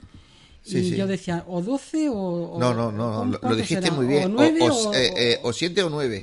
Claro, y Dijiste entonces luego nueve. sabíamos porque eran siete Claro. ¿no? y dos Sí, oficiales sí, o algo sí, así. Sí, sí, algo así. Seis soldados, un teniente y dos cabos. Claro. y, y con la cantidad de datos tan, tan precisos, pues era muy sorprendente. Luego yo también veía como por enfrente, como luego mm, por la mañana vi que allí estaban las pistas de esquí y habían algún remonte, pero como por esa zona de enfrente, frente a la, a la puerta principal, yo veía también como luces, como luces y unos Sí, es verdad, seres que no eran yo. de nuestra creación, por lo menos. A mí me da la sensación que había gente ahí que era de un tamaño considerable, lo que se podría llamar personas muy altas o muy grandes o gigantes, Pero tú decías, no, no, no son personas no como son nosotros. personas, no eran como nosotros, eran de otra creación, de otra creación, o por lo menos de... No te puedo decir de otro Y planeta, decía- no, yo no te lo puedo decir porque no lo sé. Yo recuerdo que decía, y están aquí mucho antes que Sí, nosotros. sí, están mucho antes que nosotros, incluso antes que se hiciese ese, ese edificio. sí, sí, ese Es refugio. que podía ser perfectamente un, un centro neurálgico de energía, es decir, de, de que fuera un cúmulo de. Pero es que energéticamente yo veía esos seres y eran Ya. unos seres que no eran agresivos, no eran hostiles, estaban, que ahí, estaban ahí. estaban ahí haciendo un tipo de trabajo, misión, yo no sé qué sería, pero sobre todo cabe destacar luces. Que luego alguien comentó, dice, bueno, también queda registrado que es verdad que en algunos momentos han visto luces por Sí, la porque, montaña. porque ahora sí a vos de pronto recuerdo que los que estaban de guardia en aquella cristalera, nosotros nos movíamos en el pasillo, que es una cristalera gigante, claro, hacer tanto frío fuera, la hacen la guardia desde dentro de una cristalera gigante con diferentes metros, hay unos 12 o 14 metros que se mueven por un lado para otro, y ellos decían que ellos veían luces bajando desde arriba, desde arriba de la cumbre, y que la velocidad que se llevaban esas luces, eso no podían ser humanos. Porque además subían y bajaban, subían y bajaban. Y me llamó la atención porque Ana después hablaba de esos seres. Pero es que cuando fuimos a, a, a, a Hout, a Inglaterra, eh, era un congreso de ovnis y resulta que nos sacan esos seres que son mucho más grandes que nosotros, eh, son, am, son no son como nosotros, morfológicamente no son, No, son no, muy son. parecidos, pero son más mucho más altos. Y resulta que nosotros, yo vi allí imágenes, nosotros tenemos mm, sí que imágenes de eso, que lo cogimos, eh, a ver si me acuerdo, no, no, en, en el Ruta 66 Ah, vale, que vale. eran nosotros le llamábamos aquello que era una santa compañía y iban seres de esos grandes, ¿te acuerdas, Javi? Mm, Como sin pelo, mucho más altos que los humanos, con muchas luces y con humanos mucho más bajos con ellos. Y me, me sorprendió porque fíjate cómo se nos ligan eh, casos cuando te metes a- aquí a investigar, ¿no? Claro. Es impresionante. En sitios diferentes, días diferentes y, y en lugares diferentes, pero bueno. Bueno, pues una vez que Ana dice, Ujú. ¿quieres apuntar algo más o seguimos? Eh, no, de, de ese momento yo también me quedé muy sorprendida porque a vuestras caras digo, esto aquí saben cosas que yo no sé. pero bueno, Claro, ya me dirán, por supuesto. contando. Algunos lo sabíamos, claro. En ese momento. Algunos, con- no todos, ¿eh? en La, la, sala, la sala estábamos muy bien, era muy confortable, daba pie también a que se, se produjesen Claro. ese tipo de fenómenos también que Ujú. A- eh, de forma paralela co- coexistían con nosotros. Claro. Y se oyó una voz, mientras yo hablaba se oyó algo también, Sí. que eso Sí, lo me oyeron acuerdo, todos. Es que mm, mm, desde ese momento empieza, eh, yo digo que ese es el pistoletazo de salida a lo que es la investigación porque terminamos esa, ese briefing, esa reunión y dijimos, bueno, vamos a veníamos reventados de- de la- del viaje, Buah. pero hay que aprovecharlo. Claro. Y empezamos a, a, a, mm, distribuirnos y a poner grabadoras. Lógicamente, el secadero era el centro de atención porque allí es donde habían pasado tantas cosas, lo de las taquillas, Claro, lo de los claro. soldados mojados, habían tantas cosas que ahí pusimos y si, y, y si no más recordáis pusimos un, una- un sillón justo en medio del secadero y justo encima de- del, del respaldo Una yo pus- dejé un grabador Sí. y, y- y nos Sí, fuimos, recuerdo, ¿no? sí. Y, y es curioso como horas después, cuando escuchamos eso, pues digo que es curioso porque mm, de repente aparece en la grabación una voz que dice, dale. y seguidamente golpear la grabadora, pero cuando no, no había nadie en el secadero y hubiésemos escuchado pasos o algo, no había absolutamente nada. No se oye paso Nada. en dirección a esa, a esa grabadora No, no. que posteriormente después se graba que cada vez que te vas a arrimar Claro, se oyen los pasos. Se o sea, oía perfectamente todo. Fueras Pues, como fuera se oía. No hay pasos, no hay nada y se escucha una voz que dice dale. Y seguidamente se nota cómo manipulan la grabadora. Y curiosamente no la tiraron de respaldo. Vamos a escucharlo.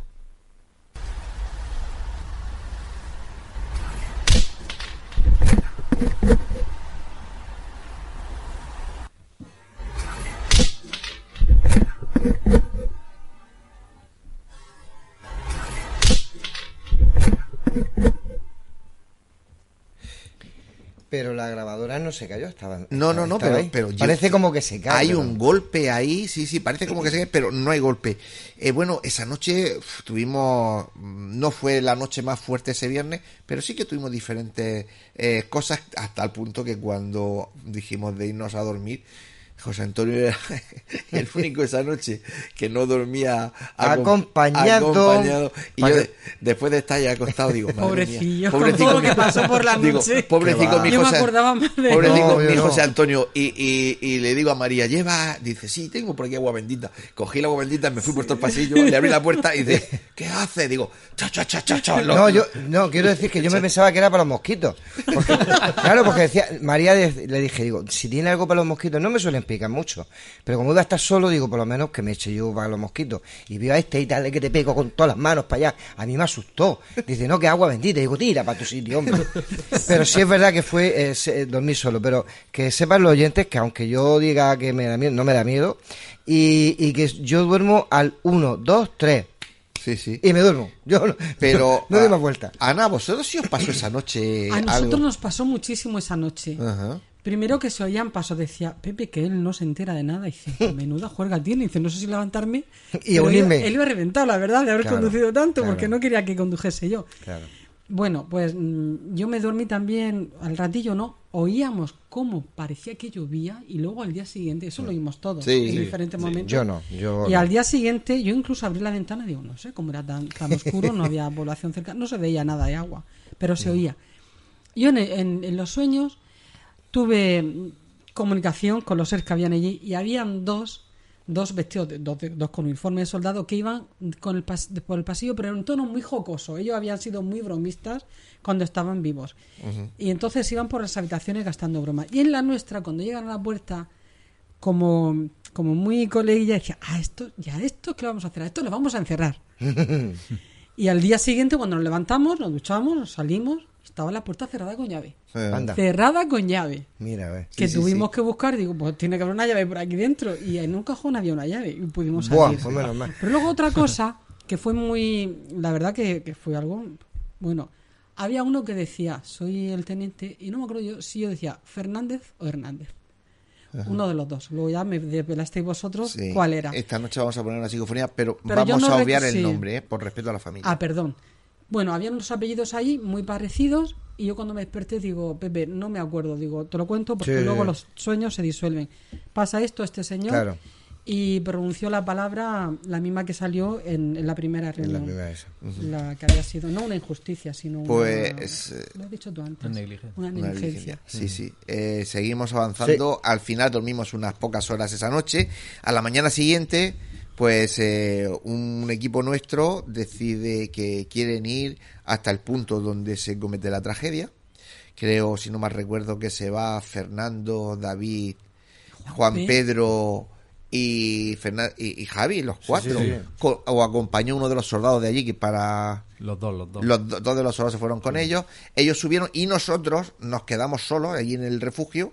Estábamos nosotros solos y lógicamente teníamos hasta que ellos volvieran ya por la tarde, Claro. que era bastante lejos. Sí, a mí me dijeron dónde era y yo Sí, cuando sí. vi dónde era dije, no. Teníamos tiempo, aquí. teníamos tiempo de, de- de grabar y así Claro. estuvimos grabando pues en diferentes lugares de- de- del edificio pues todo el día. También con, con resultados. Además es un sitio muy muy tranquilo allí prácticamente. Allí arriba justo pega el pico, no, no, no sube nadie. Es Así muy que bonito, además. Sí, grabamos muchísimo, muchísimo material. La verdad, nos trajimos muchísimo y tenemos muchísimos resultados. Y luego, pues caída la tarde, llegan ellos eh, y hacemos otra reunión, si no os acordáis, allí y, y bueno, pues eh, empezamos a hablar de que no había, más de uno había tenido diferentes sensaciones eh, en los lugares que estaban que lo estaban reformando porque estaban como un poco apartados. Y bueno pues eh, después de la reunión pues empezamos otra vez comemos algo y empezamos los equipos a trabajar. Así es. Eh, si os acordáis, eh, empezamos bien, como siempre, con los walkie-talkies, cada uno en un sitio, todo bien montado, todas las cámaras funcionando, más o menos íbamos haciendo grabaciones programadas, pero llega una hora, una hora fatídica, las doce y media de la noche, y no se me va a olvidar nunca, cuando de repente se sucede lo que decía antes Juan Sí. Pedro, un caos. Un caos que dura aproximadamente hora y media, en el que a mí me daban en, aparte de, de- de enfadarnos porque nada funcionaba, me daban muchas penas Juan Pedro y David, porque claro, Juan Pedro es ingeniero informático y David es informático. Y claro, ellos corriendo a- escalera arriba, escalera abajo, a ver el ordenador de este que se había colgado, el otro se había desconfigurado el programa, el no sé qué. Aquello fue tremendo, ¿verdad? Sí, aquello, aquello fue caótico. Además, es que se fue desencadenando en cadena. Empezó desde la planta superior del secadero a decirnos no está funcionando el portátil, hay que reiniciarlo. José Antonio comenta que la cámara no le funciona. Sí, sí, sí. Y bueno, queda ahí en ese punto. Empieza a bajar José Antonio y a mí se me cuelga el portátil con la psicoimagen. Mm. Claro, yo ya- ya en ese momento digo, vale, ¿a dónde acudo? ¿Al mío, al del compañero? Pero es que sigue bajando José Antonio Claro. Y todo eso eh, empieza a ocurrir también en la, en la última planta. Hasta el Efectivamente. punto de llegar a saltar sensores de luz. Sí, yo puse el primer pie en, en el pasillo, habían como tres o cuatro sensores. Claro, yo cuando empezaron a saltar los sensores, yo me quedé quieto parado, como se dice. Antonio se asomó por la ventana, por la puerta, eh, los hombros los subió como diciendo, ¿qué hace? Y yo, y, y yo dije, nada. Sí, pero lo curioso Nada. es que tú va- todo es bajar y empiezan a saltar los sensores, yo me asomo y los sensores empiezan a saltar desde la puerta hacia donde yo estaba sí, sí. hacia, hacia el final. ¿no? Efectivamente, o sea, aquello, aquello en el, en- Arriba. aquello arriba donde estábamos nosotros, las chicas, tú Sí, y empezó- nosotros, empezaron- empezaron ya a romperse. Lo que es la planta donde se secaba la, la ropa de la nieve, por si Sí. se llama secadero. Y yo le digo a Pepe, hay una imagen que está entrando por encima de José que no la justo por mi entiendo". esquina, que fue cuando me quedé sin batería en, que la, te dije, digo, en las yo cámaras. veo una totalmente. pirámide con algo dentro. Y de repente la primera que se rompe es tu cámara. Sí. El ordenador de No, no, no se rompe, deja- eh, deja de empiezan a- funcionar. funcionar. Salíais todos Claro. fuera de esa, de esa Ujú. del ático Ujú. y fuera sí funcionaba. Sí. Se restablecía el sistema. A mí me Pero funcionó lo- abajo. Sí, lo curioso es que los demás espíritus salían huyendo de aquello. De, de lo que yo me iba bajando. De lo que cayó por encima del Sí, tejado, bajó, se estropeó tu cámara, Claro. el ordenador lucía, el de la otra, Claro. y luego tú te fuiste y pasó esto que están describiendo los compañeros. David, ¿tú cómo lo viviste? Mm, Pues yo, yo estaba en la planta de abajo del todo y eh, oía la descripción que hacían mis compañeros y Claro. cómo iba bajando. Yo totalmente escéptico, no me lo creía. Aparte, eh, Juan Pedro sabe que bueno, un cuelgue determinado en un momento determinado se suele tener, cada vez menos. Es muy raro que un ordenador hoy en día te falle en ese tipo de cosas. Y más nosotros que llevamos el software muy pulido y todas esas cosas y demás para Claro. no tener ese, ese tipo de fallos. Y tenemos sistemas redundantes y demás pero yo me quedaba estupefacto en el aspecto de que iba bajando como si fuese, un, un- como dice Ana, una ola hacia abajo y llegó hasta incluso el ordenador que, que, que- que estábamos María y Sí. yo allí. Y, Sí. y pasó prácticamente lo mismo que... Y que- pas- que- llegó hasta el final, que yo estaba Claro, claro, al llegó, final, fue recorriendo como, como, como, como, como un pulso electromagnético, una cosa de Sí. esta rara. O sea que... Sí, pero un pulso ma- electromagnético despacito, ¿eh? Sí, sí, despacito, iba, a su ritmo, ¿eh? Es Iba justo. como, voy a entretener, Pero- voy, a dar, voy a darles tiempo para que se den cuenta de lo que está pasando. Efectivamente. Esa fue la sensación. Sí, sí, sí, sí. Y de, de hecho, en esos 90 minutos pasaron, pasaron muchas cosas. Eh, porque hay...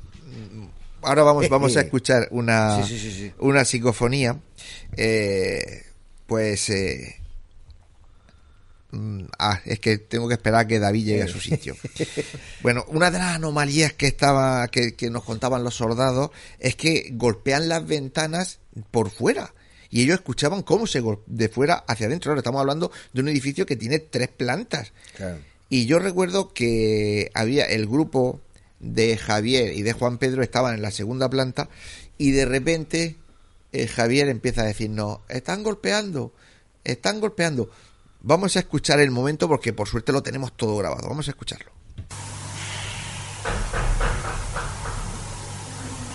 Acaban de golpearme en la ventana que tengo a mis espaldas.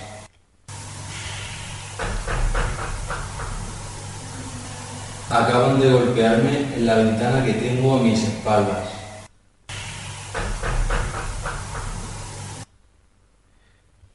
Yo creo que no es ningún golpe de un animal, que No, o sea, una- un pájaro no, que se da. no, que va, que va. Eh, te, están, te estaban llamando. ¿eh? Pero es que lo curioso es que cuando nos decían, eh, es que golpean desde fuera, y no sé, digo, bueno, vale. Es que eh, vosotros sabéis cómo estaban las puertas, eran la de la, de la Sí, entrada y sí, la sí. salida de lo que eran le- todo lo que eran los pasillos, eran de hierro, estaban totalmente abiertas, le tenían puestos este extintores para no se cerraran. Extintores Y grandes, ¿eh? Y se escuchan, montón. se escuchan cómo las puertas se cierran, pegan portazos, pero luego te mueves y no hay ninguna puerta cerrada. Están todas abiertas. es Eso- una mimofonía. Eso sí es verdad que es un fenómeno raro. Va- va- vamos a escuchar, vamos a escuchar y ver- veréis qué cosa.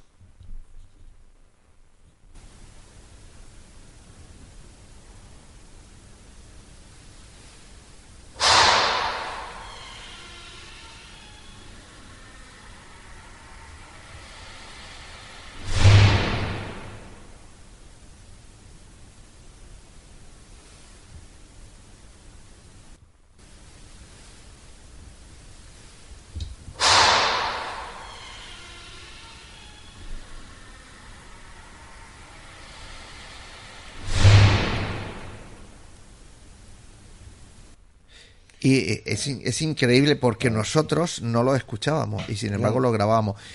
Sí, sí. Quiero correr tanto, quiero poner todas las psicofonías que se me olvida preguntarle a Javier cómo os sentiste cuando oías los golpes. Porque te hemos oído decir, aquí están dando golpes, pero chungo, ¿no? La verdad que sí, pero bueno, en el momento en el que, que está- se estaba Claro. sucediendo en el en medio del Con la caos. adrenalina no, no. Claro, claro, en el medio del caos, yo tuve la suerte de que mi grabadora y mi cámara de vídeo funcionaban. Que casi siempre es de las primeras que se rompe. Exacto, Sí, exacto. Por los fenómenos. Pero Exacto, claro, exacto. Los detectores de movimiento no vais a decir nada. Sí, sí, Sí, lo, ya lo lo- hemos lo estado el hablando. caos, el No, caos pero- es eso, porque habían saltaban los Sí, detectores de es movimiento que- continuamente. Es que ahora más adelante vamos Ah, a bien. escuchar, porque llega un momento, y lo vamos a escuchar más adelante, cuando yo digo, por favor, vamos a apagar todos los Sí. sensores de sonido porque nos volvemos locos, Sí. porque eran eh, Bien, eh, bien, esas energías corrían para arriba y para abajo, iban encendiendo las luces, porque hay que decir que en ese edificio las escaleras tenían sensores de ellos para que cuando no ningún soldado se mueve, las luces están apagadas, pero cuando sube alguno o baja las escaleras, se van encendiendo los sensores dependiendo por dónde vayan, ¿no? Los detectan y pues esa noche saltaban esos sensores y seguidamente saltaban todos los nuestros. Claro. Y así, y lo que pasa es que después lo vamos a escuchar. Mm, Yo, lo que me llama mucho la atención es que cada vez que nosotros iniciábamos una sesión de grabación, lo anunciábamos, ¿no? Decíamos, en unos minutos comenzamos a grabar y pasaba esos minutos decíamos, grabando. Bueno, pues eh, vamos a escuchar una en que poco antes de que yo vaya a decir, eh, grabamos, aparece una voz que dice, sálvame. 방금 했잖아.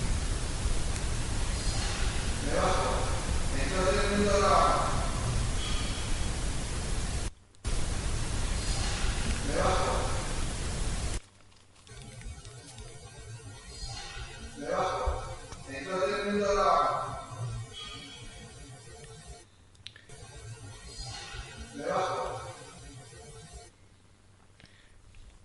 Se oye perfectamente. Perfectamente, Sálvame, ¿verdad? Sí, sálvame. sálvame. Eh, después, eh, eh, yo, yo he dicho que el, el grupo este de la segunda planta con Juan Pedro y David tuvo mucho movimiento esa noche, tuvimos que subir varias veces allí con ellos, porque además cogen otra mimofonía en esa planta, la segunda planta, la nave C, en la que in situ escucháis el grito, parece de, de- de una mujer. De una mujer, sí, como Estábamos, sí, sí. ahogándose o... Como de película de Sí, terror. de terror, que nos sí. quedamos, además fue. Nos miramos todos estupefactos ahí. Estábamos los cuatro, Juanpe, tú, Pepe, Pepe. y yo, que Mm. nosotros ya bajamos de donde estaba José, de arriba, de, de la sala de secadero. Y además recuerdo que en ese momento, en una de vuestras pantallas, apareció una pirámide Sí, sí. que se veía perfectamente.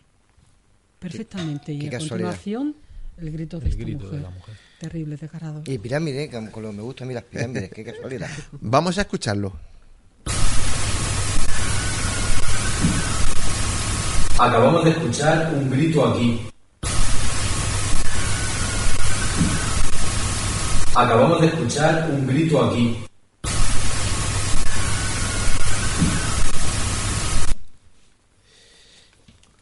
Un poquito Es- menos, pero se oye. no, yo me río porque veo la cara de los compañeros, porque muchos de ellos hay material de este que no, que no habían escuchado porque no hemos coincidido, ¿no? Y bueno, vamos a poner otra, eh, que durante eh, la noche comentábamos los muchos misterios que seguro encerraba ese majestuoso edificio, que está anclado a la vez, es casi partido en la alta montaña porque se, eh, está en medio de una falla y, y cada vez se va abriendo más que se ve cómo le van poniendo a los testigos cómo se va abriendo, ¿no? Y dice que terminará algún día por romperse. Por ¿no? eso digo yo que podés- podría ser un centro energético. Porque la energía, ahí, ahí tiene que haber un centro. Si había sola, no solamente espíritus, sino habían seres que no, como dice Ana, no los tenía muy. Pero eso no entraban nunca en el edificio. Ya, pero, pero, el- estaban pero, fuera, pero estaban, ya, pero estaban en el lugar. Estaban en el lugar. Lo digo por el lugar en sí. Hombre, el lugar es muy misterioso. De hecho, eh, lo que estaba comentando, que cuando nosotros comentábamos eso, hay ahí un- una, una inclusión, hay ahí una psicofonía que claramente dice, no he encontrado el misterio aún. Vamos a escucharla.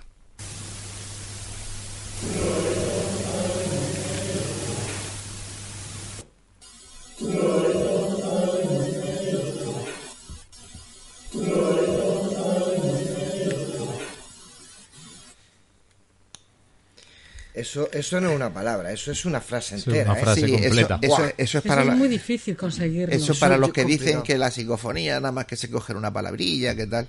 José Antonio, ¿Qué? también nos tuvimos, eh, yo sé que es un programa de radio, pero tuvimos una fotografía Sí. bastante paranormal que nosotros ya hemos colgado en, el, en la página de Facebook del programa.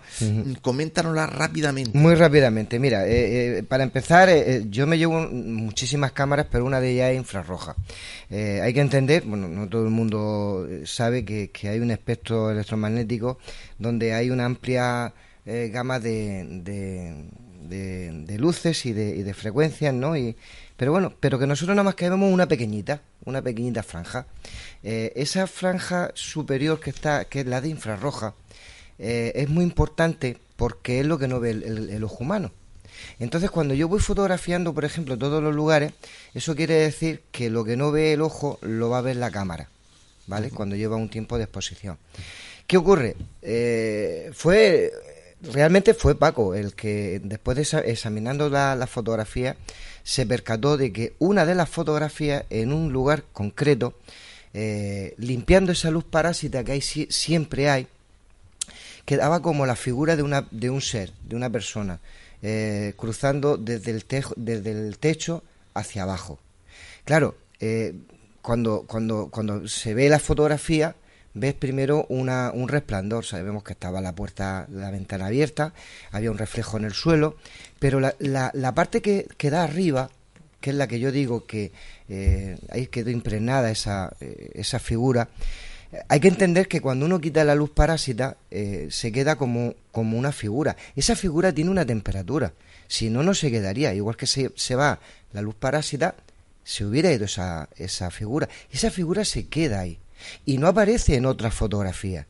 ¿Qué quiere decir? Que en el momento que yo hice la fotografía, ese ente o ese ser estaba, esa energía esa estaba ahí. energía estaba cruzando por ahí. Entonces es importante, al igual que, que esa energía, eh, en esos días vimos, mu- mm, por ejemplo, que no quiero irme sin, de- sin decirlo.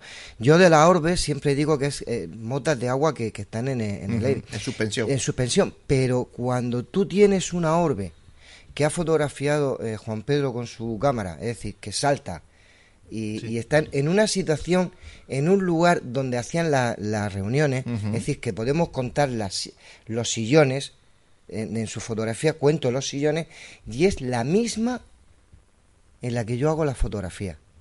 En otro momento, en otro lugar, pero está ahí. Es decir, quiere decir que algo está ahí, que no, que no es que esté más arriba, o más, está en ese sillón sentado. Ajá.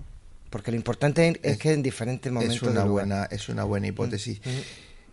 para después ir directo A ver. sin parar a, a, a, a ver cuántas psicofonías nos da tiempo a poner. Con Toma. Pedro, también cogimos psicoimágenes. Vamos a, a- comenta una.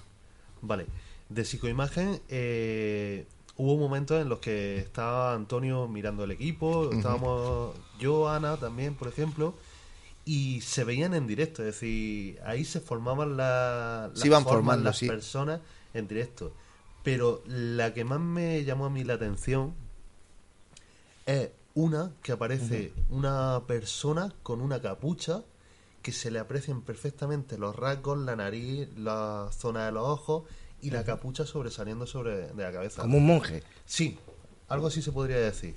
Que también estará colgada en Facebook. Sí, sí, sí. La van a, la- la- el- los oyentes que quieran tener el Facebook abierto están viéndola porque lo tenemos ahí. Vamos, yo para mí es de lo más destacable que, que he conseguido hasta la fecha, en verdad. Fíjate, curioso. Sí, sí, sí. La verdad es que, como hemos dicho, tenemos, tenemos muchísimos resultados de, de- de- de esa investigación, pero lógicamente ni con este segundo programa nos va a dar tiempo a ir Es poniéndolo. que ten en cuenta que fueron casi tres días, pero sin parar. es decir, sí. no parábamos. O sea, normalmente, pues, ¿sabes tú que, que vamos a un sitio, estamos una hora y punto. No, no, ahí es que estuvimos... Cientos de horas de Buah, Dale grabación que te tenemos. pego, dale que te pego. por Es que no nos cansábamos. Bueno, seguimos rápidamente. La siguiente psicofonía. eh, el equipo nos reunimos en el secadero pues para hacer unas grabaciones y allí conjuntas para y, y es curioso cómo nosotros vamos a juntar allí todo el grupo decimos nos vemos todos en el secadero y aparece una inclusión un- una psicofonía que dice ¿Por qué nos reunís? Recuerdo que esta psicofonía, en el programa que hicimos hace, hace ahora tres años, les pedimos a nuestros oyentes que nos dijeran qué escuchaban. Y hubo alguno que sí que acertó. Vamos a escucharlo. ¿Por qué nos reunís?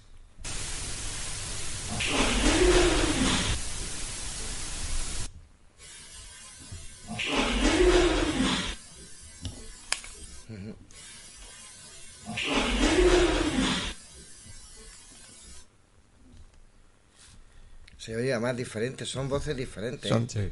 No, no, no son, no son la misma voz. Son totalmente diferentes. Y para lo durico que tengo yo el oído, la estoy oyendo bastante bien. Como hemos dicho, hubo momentos en que los sensores eh, se volvían locos, eh, empezaban a, a saltar. Es curioso como to- todos estaban en la misma planta sin que nadie estuviera moviéndose. Y bueno, eh, yo estoy eh, contando por los walkie lo que está sucediendo cuando aparece eh, esta siguiente psicofonía que dice, aquí hay fantasmas. Vamos a escucharla.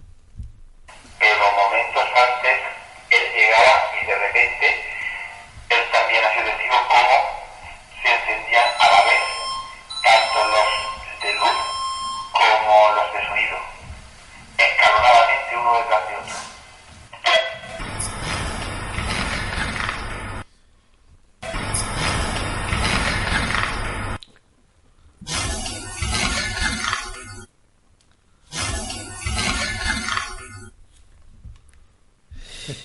Bueno, Fíjate. mm, deciros, eh, eh, es increíble, ¿verdad? Buah, aquí hay fantasmas. Eh, que, que estoy viendo ahí a nuestro compañero David. Qué mala noche está pasando. Pero no habla de sí mismo, habla de los Sí, de sí, otros que están ahí él- él conviviendo. Ve, ve, claro, ve de- Claro. de, otras Claro. cosas. Claro, está hablando. Mira, eh, sí, sí, porque de esos vamos a tener alguna más, ¿eh? Que, que, que es que no hablan ni con nosotros, hablan entre ellos. La siguiente que vamos a escuchar, nosotros preguntábamos desde el principio, queríamos saber si allí había habido alguna negligencia eh, cuando sucedió la tragedia. Y una voz, eh, creo que lo deja muy claro porque de una forma muy tajante, contesta y dice, Raúl, que lo pague. Vamos a escucharlo.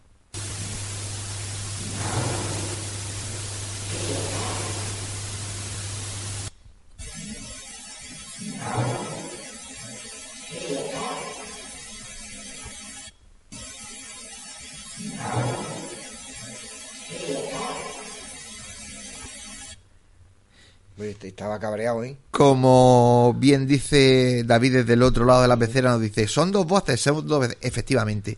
Antes decíamos con Fernando que, que sucede algo cuando nosotros en el, en el Congreso Más Allá, en el sexto Congreso, presentamos esta psicofonía y fue porque eh, militares amigos suyos eh, lo, lo llaman y le dicen que se han quedado totalmente sorprendidos. Es una exclusiva que damos nosotros porque ellos sabían quién era ese Raúl. Y ese Raúl era don Raúl Suevos, que actualmente ostenta el grado de coronel de infantería y era el capitán en esa trágica maniobra de 1991 en Cerlet. ¿Casualidad?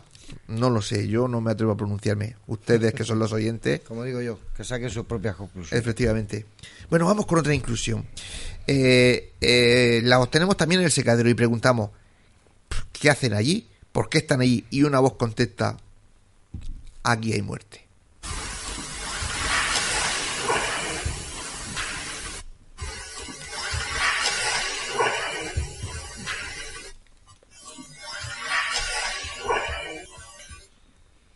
También.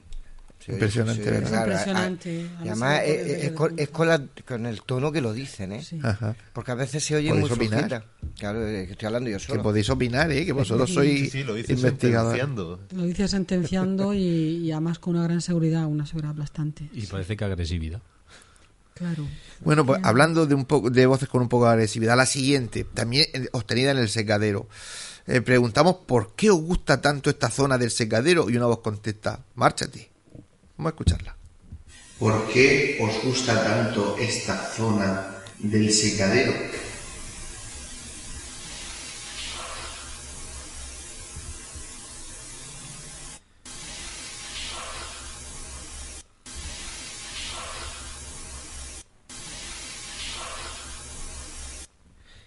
Como veis, esta noche estamos poniendo psicofonías. Lógicamente, tenemos tanto donde escoger que escogemos las que sabemos que más o menos desde la radio se van a escuchar bien, ¿no? Otra, la siguiente. En esta preguntamos, ¿por qué permanecéis aquí? Y una voz contesta, estoy muerto. Vamos a escucharla.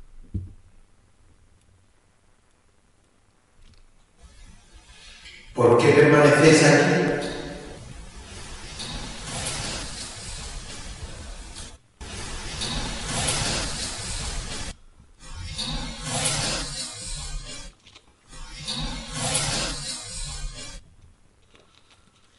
Esta me cuesta más trabajo distinguirla, ¿eh? Sí, bueno, tú es que a ti te cuesta. Ya, a mí me cuesta todo. Me cuesta Dios, Dios y ayuda. Recordáis que eh, hablábamos antes que llega un momento en que yo por los walkies digo, mira, vamos a apagar los, los sensores Sí, de, de sonido porque esto es Y dejar solamente los de la luz. Sí, pues eh, aparece una voz que dice, ¿quién ha venido?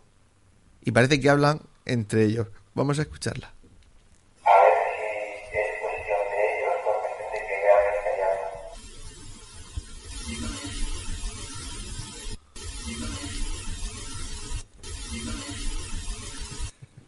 ¿Quién ha venido? Qué fuerte. Como una voz muy Sí, sí. gutural, muy, sí, sí. Pero mm, está claro que no hablan con nosotros, ¿no? Porque además, seguidamente, pocos minutos después, eh, en esa misma línea de psicofonías como la que acabamos de escuchar, aparece una inclusión que pregunta, ¿qué buscan?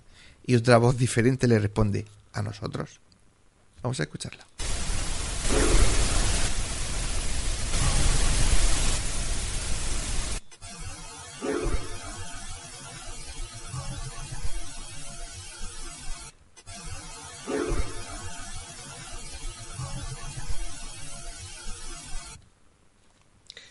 Yo, creo que es como todo. Habrán esas entidades que, tendrán la capacidad de, de poder hablar o poder captarlas y otros que les cuesta más trabajo. Es que hay que entender que, que yo creo que estamos captando una frecuencia que, que es muy complicado. ¿eh? Muy complicado. Pero si bueno. fuese fácil. Ya, Ten en eh, cuenta que ellos ya carecen de garganta, lo que sí que tienen es intención de comunicarse unos Efectivamente. y otros no. Claro, es que estamos hablando de psicofonías, estamos hablando de, de, Claro. de parafonía, de parafonema, que ya partimos de la base de que no es una garganta como la Claro, nuestra. no, es no, ahí no hay cuerdas vocales, Claro. ahí hay lo que es un curso energético en el que tú te puedes deslizar y a través de ese curso energético, de esa dimensión, expresar lo que sientes. Madre mía. Y Expresar como, lo que sientes. y como muchas personas dicen que son palabrejas, son voces inteligentes que siempre Sí. nos están contestando Sí, o hablando siempre. entre ellas. Es que Mira. interactúan con, con nosotros y a veces responde, que eso es lo que da miedo y gracias a Dios que no lo escuchamos en ese momento. la, la mayoría, la mayoría. A la siguiente. Eh, estamos en, en una psicofonía, también como la anterior, que parecen hablar con esos otros compañeros que teníamos allí esa noche, que eran invisibles y que nos acompañaron durante todo el tiempo que estuvimos allí en el refugio militar. Y curiosamente pide silencio. Vamos a escucharla.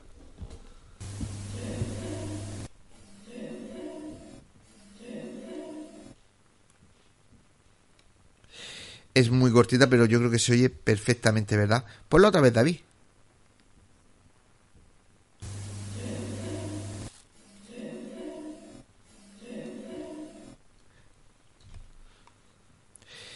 Bueno, seguimos eh, la siguiente porque veo que nos queda muy poquito tiempo y mucha psicofonía. Eh, como era tanto el follón que se dio esa, en esa hora estrambótica, le pregunto si quieren que dejemos de grabar. Y escuchad atentos eh, porque se escuchan varios golpes y luego dos voces que dicen no, no. Y no son la misma voz. Vamos a escucharla. ¿Por qué tanta tranquilidad de repente tanta virulencia? ¿Estáis cansados ya de nosotros? ¿Queréis que dejemos de grabar?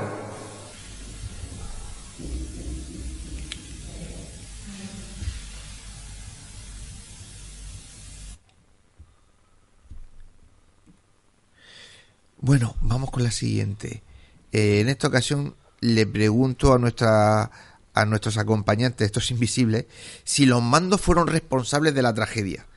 Y la respuesta fue totalmente contundente, con una inclusión que dijo los cojones.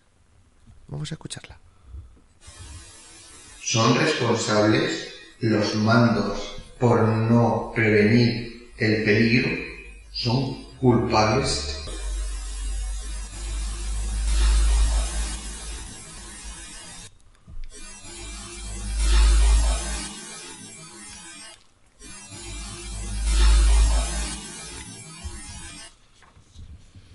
Yo creo que eso sí se escucha bien. Eso es evidente. Y es una jerga habitual también Sí, sí, sí. en esos procesos. Que no es, que, que no es, sí, además está Es rebuscado, una como yo jerga digo. habitual, sí. Pero la verdad que, de que es lo que estábamos hablando antes, que mm, la gente no se puede imaginar que es que interactúan.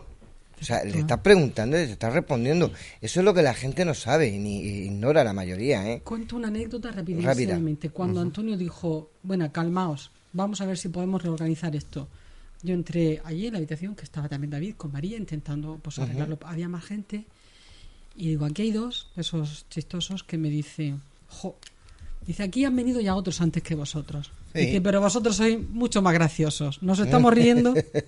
claro. Y ahí es cuando María me dice, sí, han venido los del otro programa, de otro programa. Yo no sabía nada. Claro. Pero aquellos dijeron eso en ese momento. Tú fíjate. Sí, son, suelen ser mucho más inteligentes de lo que la gente piensa. Por eso, en mi hipótesis de trabajo de hace muchos años, vosotros lo sabéis, es que estamos ante energías inteligentes capaces de interactuar incluso físicamente con nosotros, que eso es lo más difícil. Eh, Y mira, de bromear hasta ese Sí, sí, sí, sí. Además, era tanto el lío y la confusión que cuando vuelve un poco la calma, obtenemos una inclusión que claramente dice, perdónenme. Se estaba disculpando por el follón armado, el saludo aún permanece. Vamos a escuchar el perdónenme.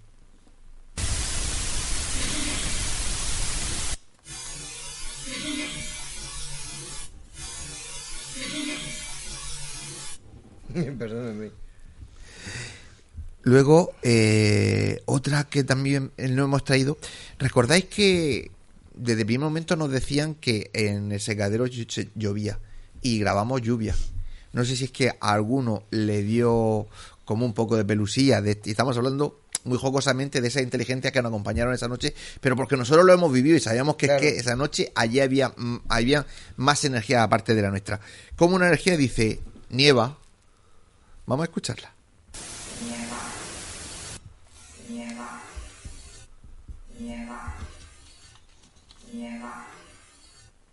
Madre mía, eso sí que la escucho, ¿eh? Esa, esa, esa sí es verdad que por muy más que tengo el oído, se, se, entiende perfectamente. Sí.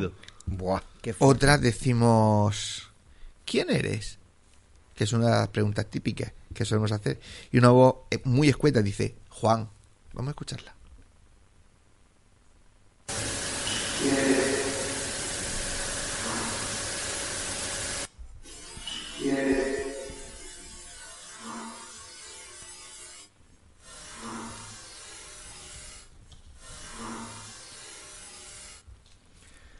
Estamos con el A, Juan. Jo- a José Antonio le, le- le Estamos cuesta, le cuesta.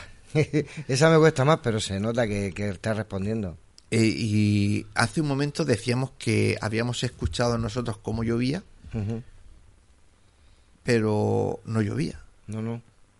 Pues No, no cuando, estaba de hecho, de hecho no no, de hecho no llovió en ningún día. En ningún ni día. ni en ningún momento yo. cuando, cuando esa noche, eh, la noche del sábado grabamos lluvia, ahí me sorprendió. Vamos a escucharla primero, después os digo.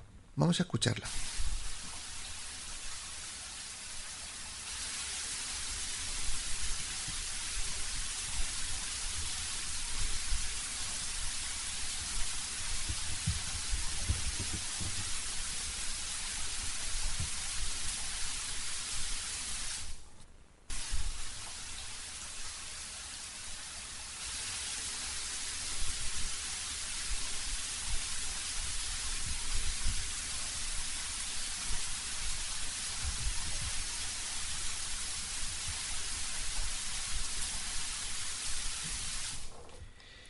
Nada, como, los cañicos de agua que habían caído, Sí, pero- Además es que se oía el chispotear de, la- de las gotas sí. también. Sí, pero fijaros que no prestamos en su momento mucha atención a los testimonios que nos decían que oían a gente ducharse arriba para que veáis que no todo el mundo lo interpretamos igual. Hay gente que lo interpretaba como lluvia y gente que interpretaba lluvia. Ah, agua caer. agua, es agua, es agua claro. que cae. Sí, sí, es verdad. Que podía ser una ducha perfectamente. Ah, Mm. Y, y hablaban y hablaban de duchas, de, pero si arriba no hay duchas. Y pues yo oigo gente ducharse. Y, eso Y son otros, de- testi- y otros llo- lloviendo, es verdad, puede ser que, que, que cada uno percibiera de su, con su manera especial, claro. Pero está, está curioso. Hay una psicofonía y con esta vamos a terminar la psicofonía. Yo pensaba que no iba a dar tiempo y si no ha dado tiempo. En la que, estando grabando en el secadero, lugar donde pues, fueron, como hemos dicho, depositadas los cadáveres de los soldados hasta la tragedia del fatídico accidente, pues que la división, ya sabéis, de escaladores y esquiadores de Barbastro tuvieron el 11 de marzo de 1991 en el pico de Tuca de Paterna, te estoy volviendo a todo lo que tú has ido contando al principio. Bueno, allí fallecieron un teniente, un cabo primero, un cabo y seis soldados.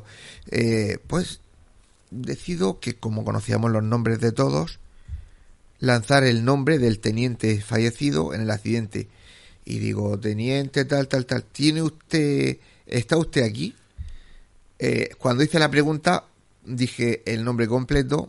Mm, Por respeto a la familia, lo que he hecho ha sido, se va a notar perfectamente como hay un corte, lo dejo en lo de teniente. Hago la pregunta, pero lo curioso de esa pregunta es que cuando yo digo, ¿está usted aquí? Hay una grabación, hay un- un audio muy cercano que dice, dime. Vamos a escucharlo. Teniente, ¿está usted por aquí?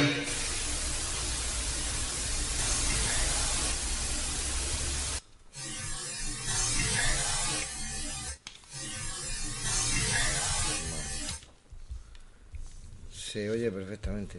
Dime. Muy claro. Muy claro. Lo, lo, lo curioso es que eh, se oye tan cerca que a mí me daba la impresión de que estaba allí con nosotros, ¿no? Y eso a mí sí que sí que me sí que me impresionó porque nos dirigimos directamente a, a- a un ser. Estamos hablando que es un lugar en el que eh, han pasado muchísimas cosas, tenemos muchos testimonios, hemos cogido todavía incluso después de esos testimonios de soldados que se han ido enterando y nos han contado cosas. Claro. A mí me parece que es una de las investigaciones en las que eh, más el equipo en general, porque hay otras veces que vamos a otro sitio Sí. y uno le pasan más cosas, otras, pero en esta no hay nadie que pueda decir que en la zona en la que estuvo no sucedió ninguna anomalía paranormal. No, ha sido una investigación muy fructífera Mm. y luego también la percepción que hemos tenido todos fue como muy homogénea. Todos, casi todos escuchamos agua caer, llover, casi todos escuchamos los pasos, los golpes, gritos. Ahí se escucharon todos cuando hicimos, hacíamos la puesta en común. mm, la verdad que era muy, muy interesante. A mí me pareció que era la, la percepción era muy homogénea, mucho más que otras veces, que es verdad, lo que dice Antonio, pues cada uno aporta su, pues eso, su experiencia, pero esta era muy común. Estamos casi terminando, así que tienes que decir algo. Nada, los de los datos que, que investigamos al principio de Meroteca hemos podido contrastarlos de principio a fin y Claro. vivirlo, el momento.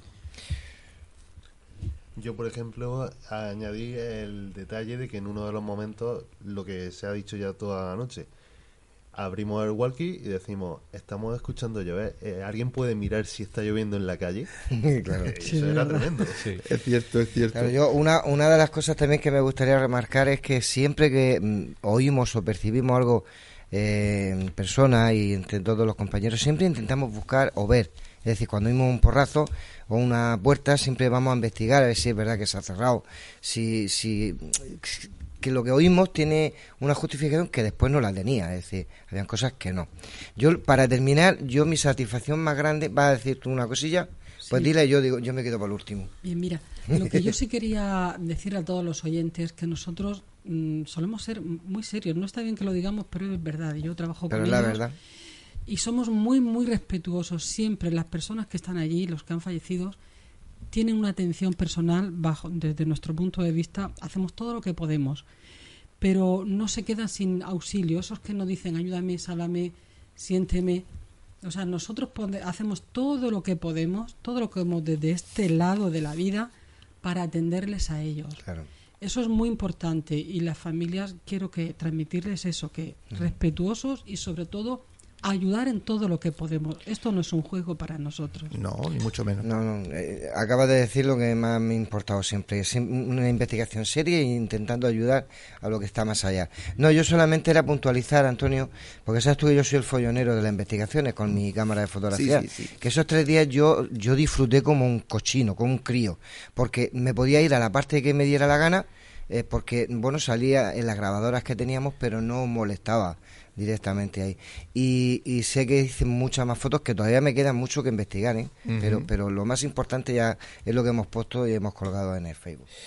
Bueno, para terminar, pues eh, deciros que hasta aquí va- eh, llegamos con la llegamos con, con lo que es la investigación. Como decía al comenzar esta charla con mis compañeros, el fin de esta investigación era otro que intentar dentro de nuestras posibilidades captar y obtener cualquier evidencia o indicio que pudiera corroborar la veracidad de los testimonios y darnos dentro de lo posible algún tipo de explicación algunos de los muchos fenómenos e interrogantes que sobre este caso se vierten desde hace décadas, ¿no? Encontrar alguna posibilidad de, de- de poder demostrar ellos, ¿no? Como decía antes Javier, humildemente creemos que, que lo conseguimos. El refugio militar de Cerler entra dentro de los parámetros de lo que se conoce como en parapsicología como un lugar encantado.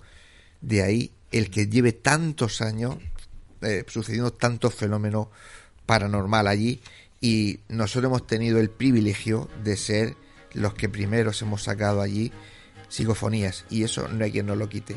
Así que nada, agradecer a todos los, los compañeros por estar aquí, Fernando que, que ya se fue, a, Ana, a, a David que está ahí al fondo, a Javier, a Juan Pedro, José. Antonio, María, Lucía, Lucía, Eugenia, Paco, Matas, Paco a todos, sí, sí. porque fue una investigación tremenda. Ahí tenemos José Antonio.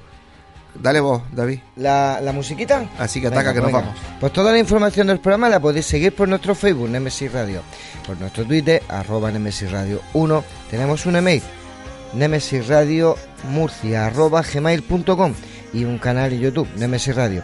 En todas nuestras vías de contacto podéis dejarnos vuestros mensajes con cualquier cosa que queráis contarnos.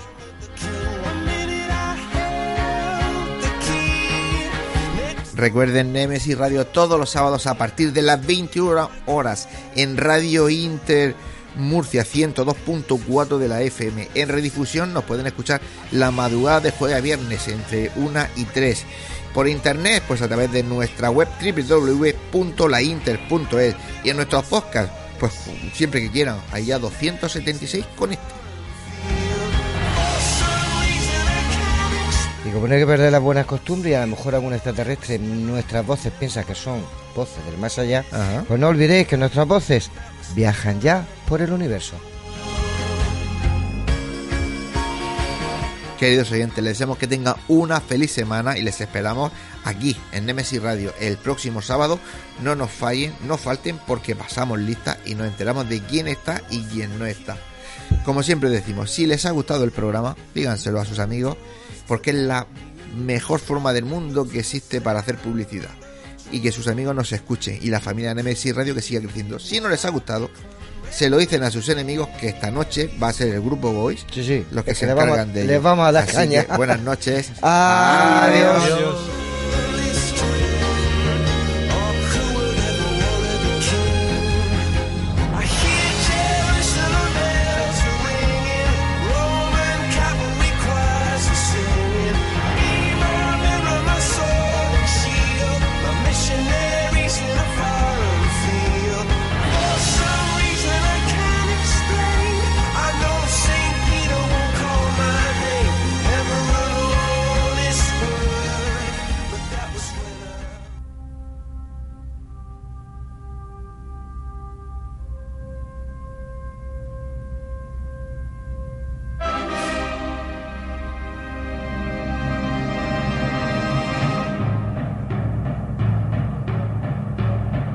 ¿Estamos solos en el universo?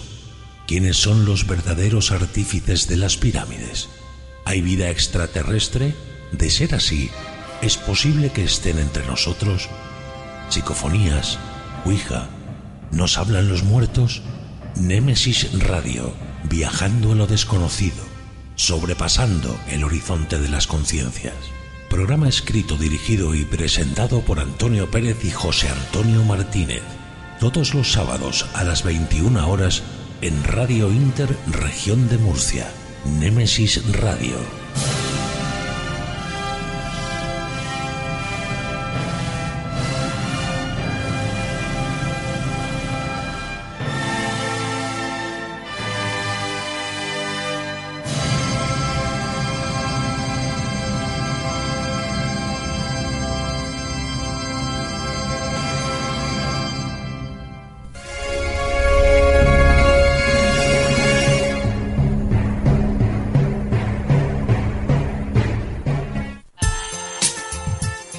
Escucha nuestra emisión por internet a través de www.lainter.es o descarga nuestra app o aplicación para móvil a través de Play Store. Búscanos como Radio Inter Murcia.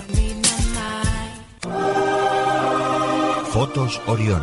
Hay momentos importantes en tu vida que no puedes dejar pasar. Inmortaliza tu evento en fotografía y vídeo con Fotos Orión. Porque las cosas especiales solo ocurren una vez. Fotos Orión.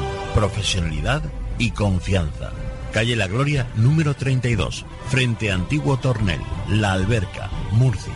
Teléfono 868 94 30 13. Atraviesa por tu cuenta y riesgo la puerta cerrada que te lleva hacia un mundo oculto.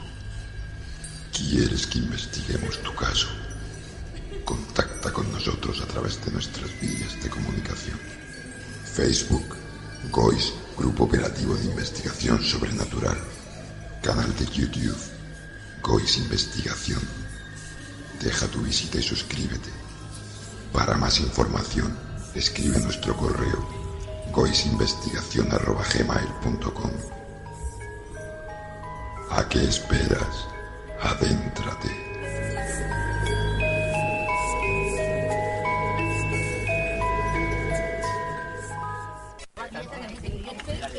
Nemesis Radio. Nemesis Radio. Nemesis Radio. Nemesis Radio. Nemesis Radio. Nemesis Radio. Nemesis Radio. Nemesis Radio. Radio Inter. Actualidad, debates, entretenimiento, cultura, salud, deportes. La información que querías en la radio que esperabas.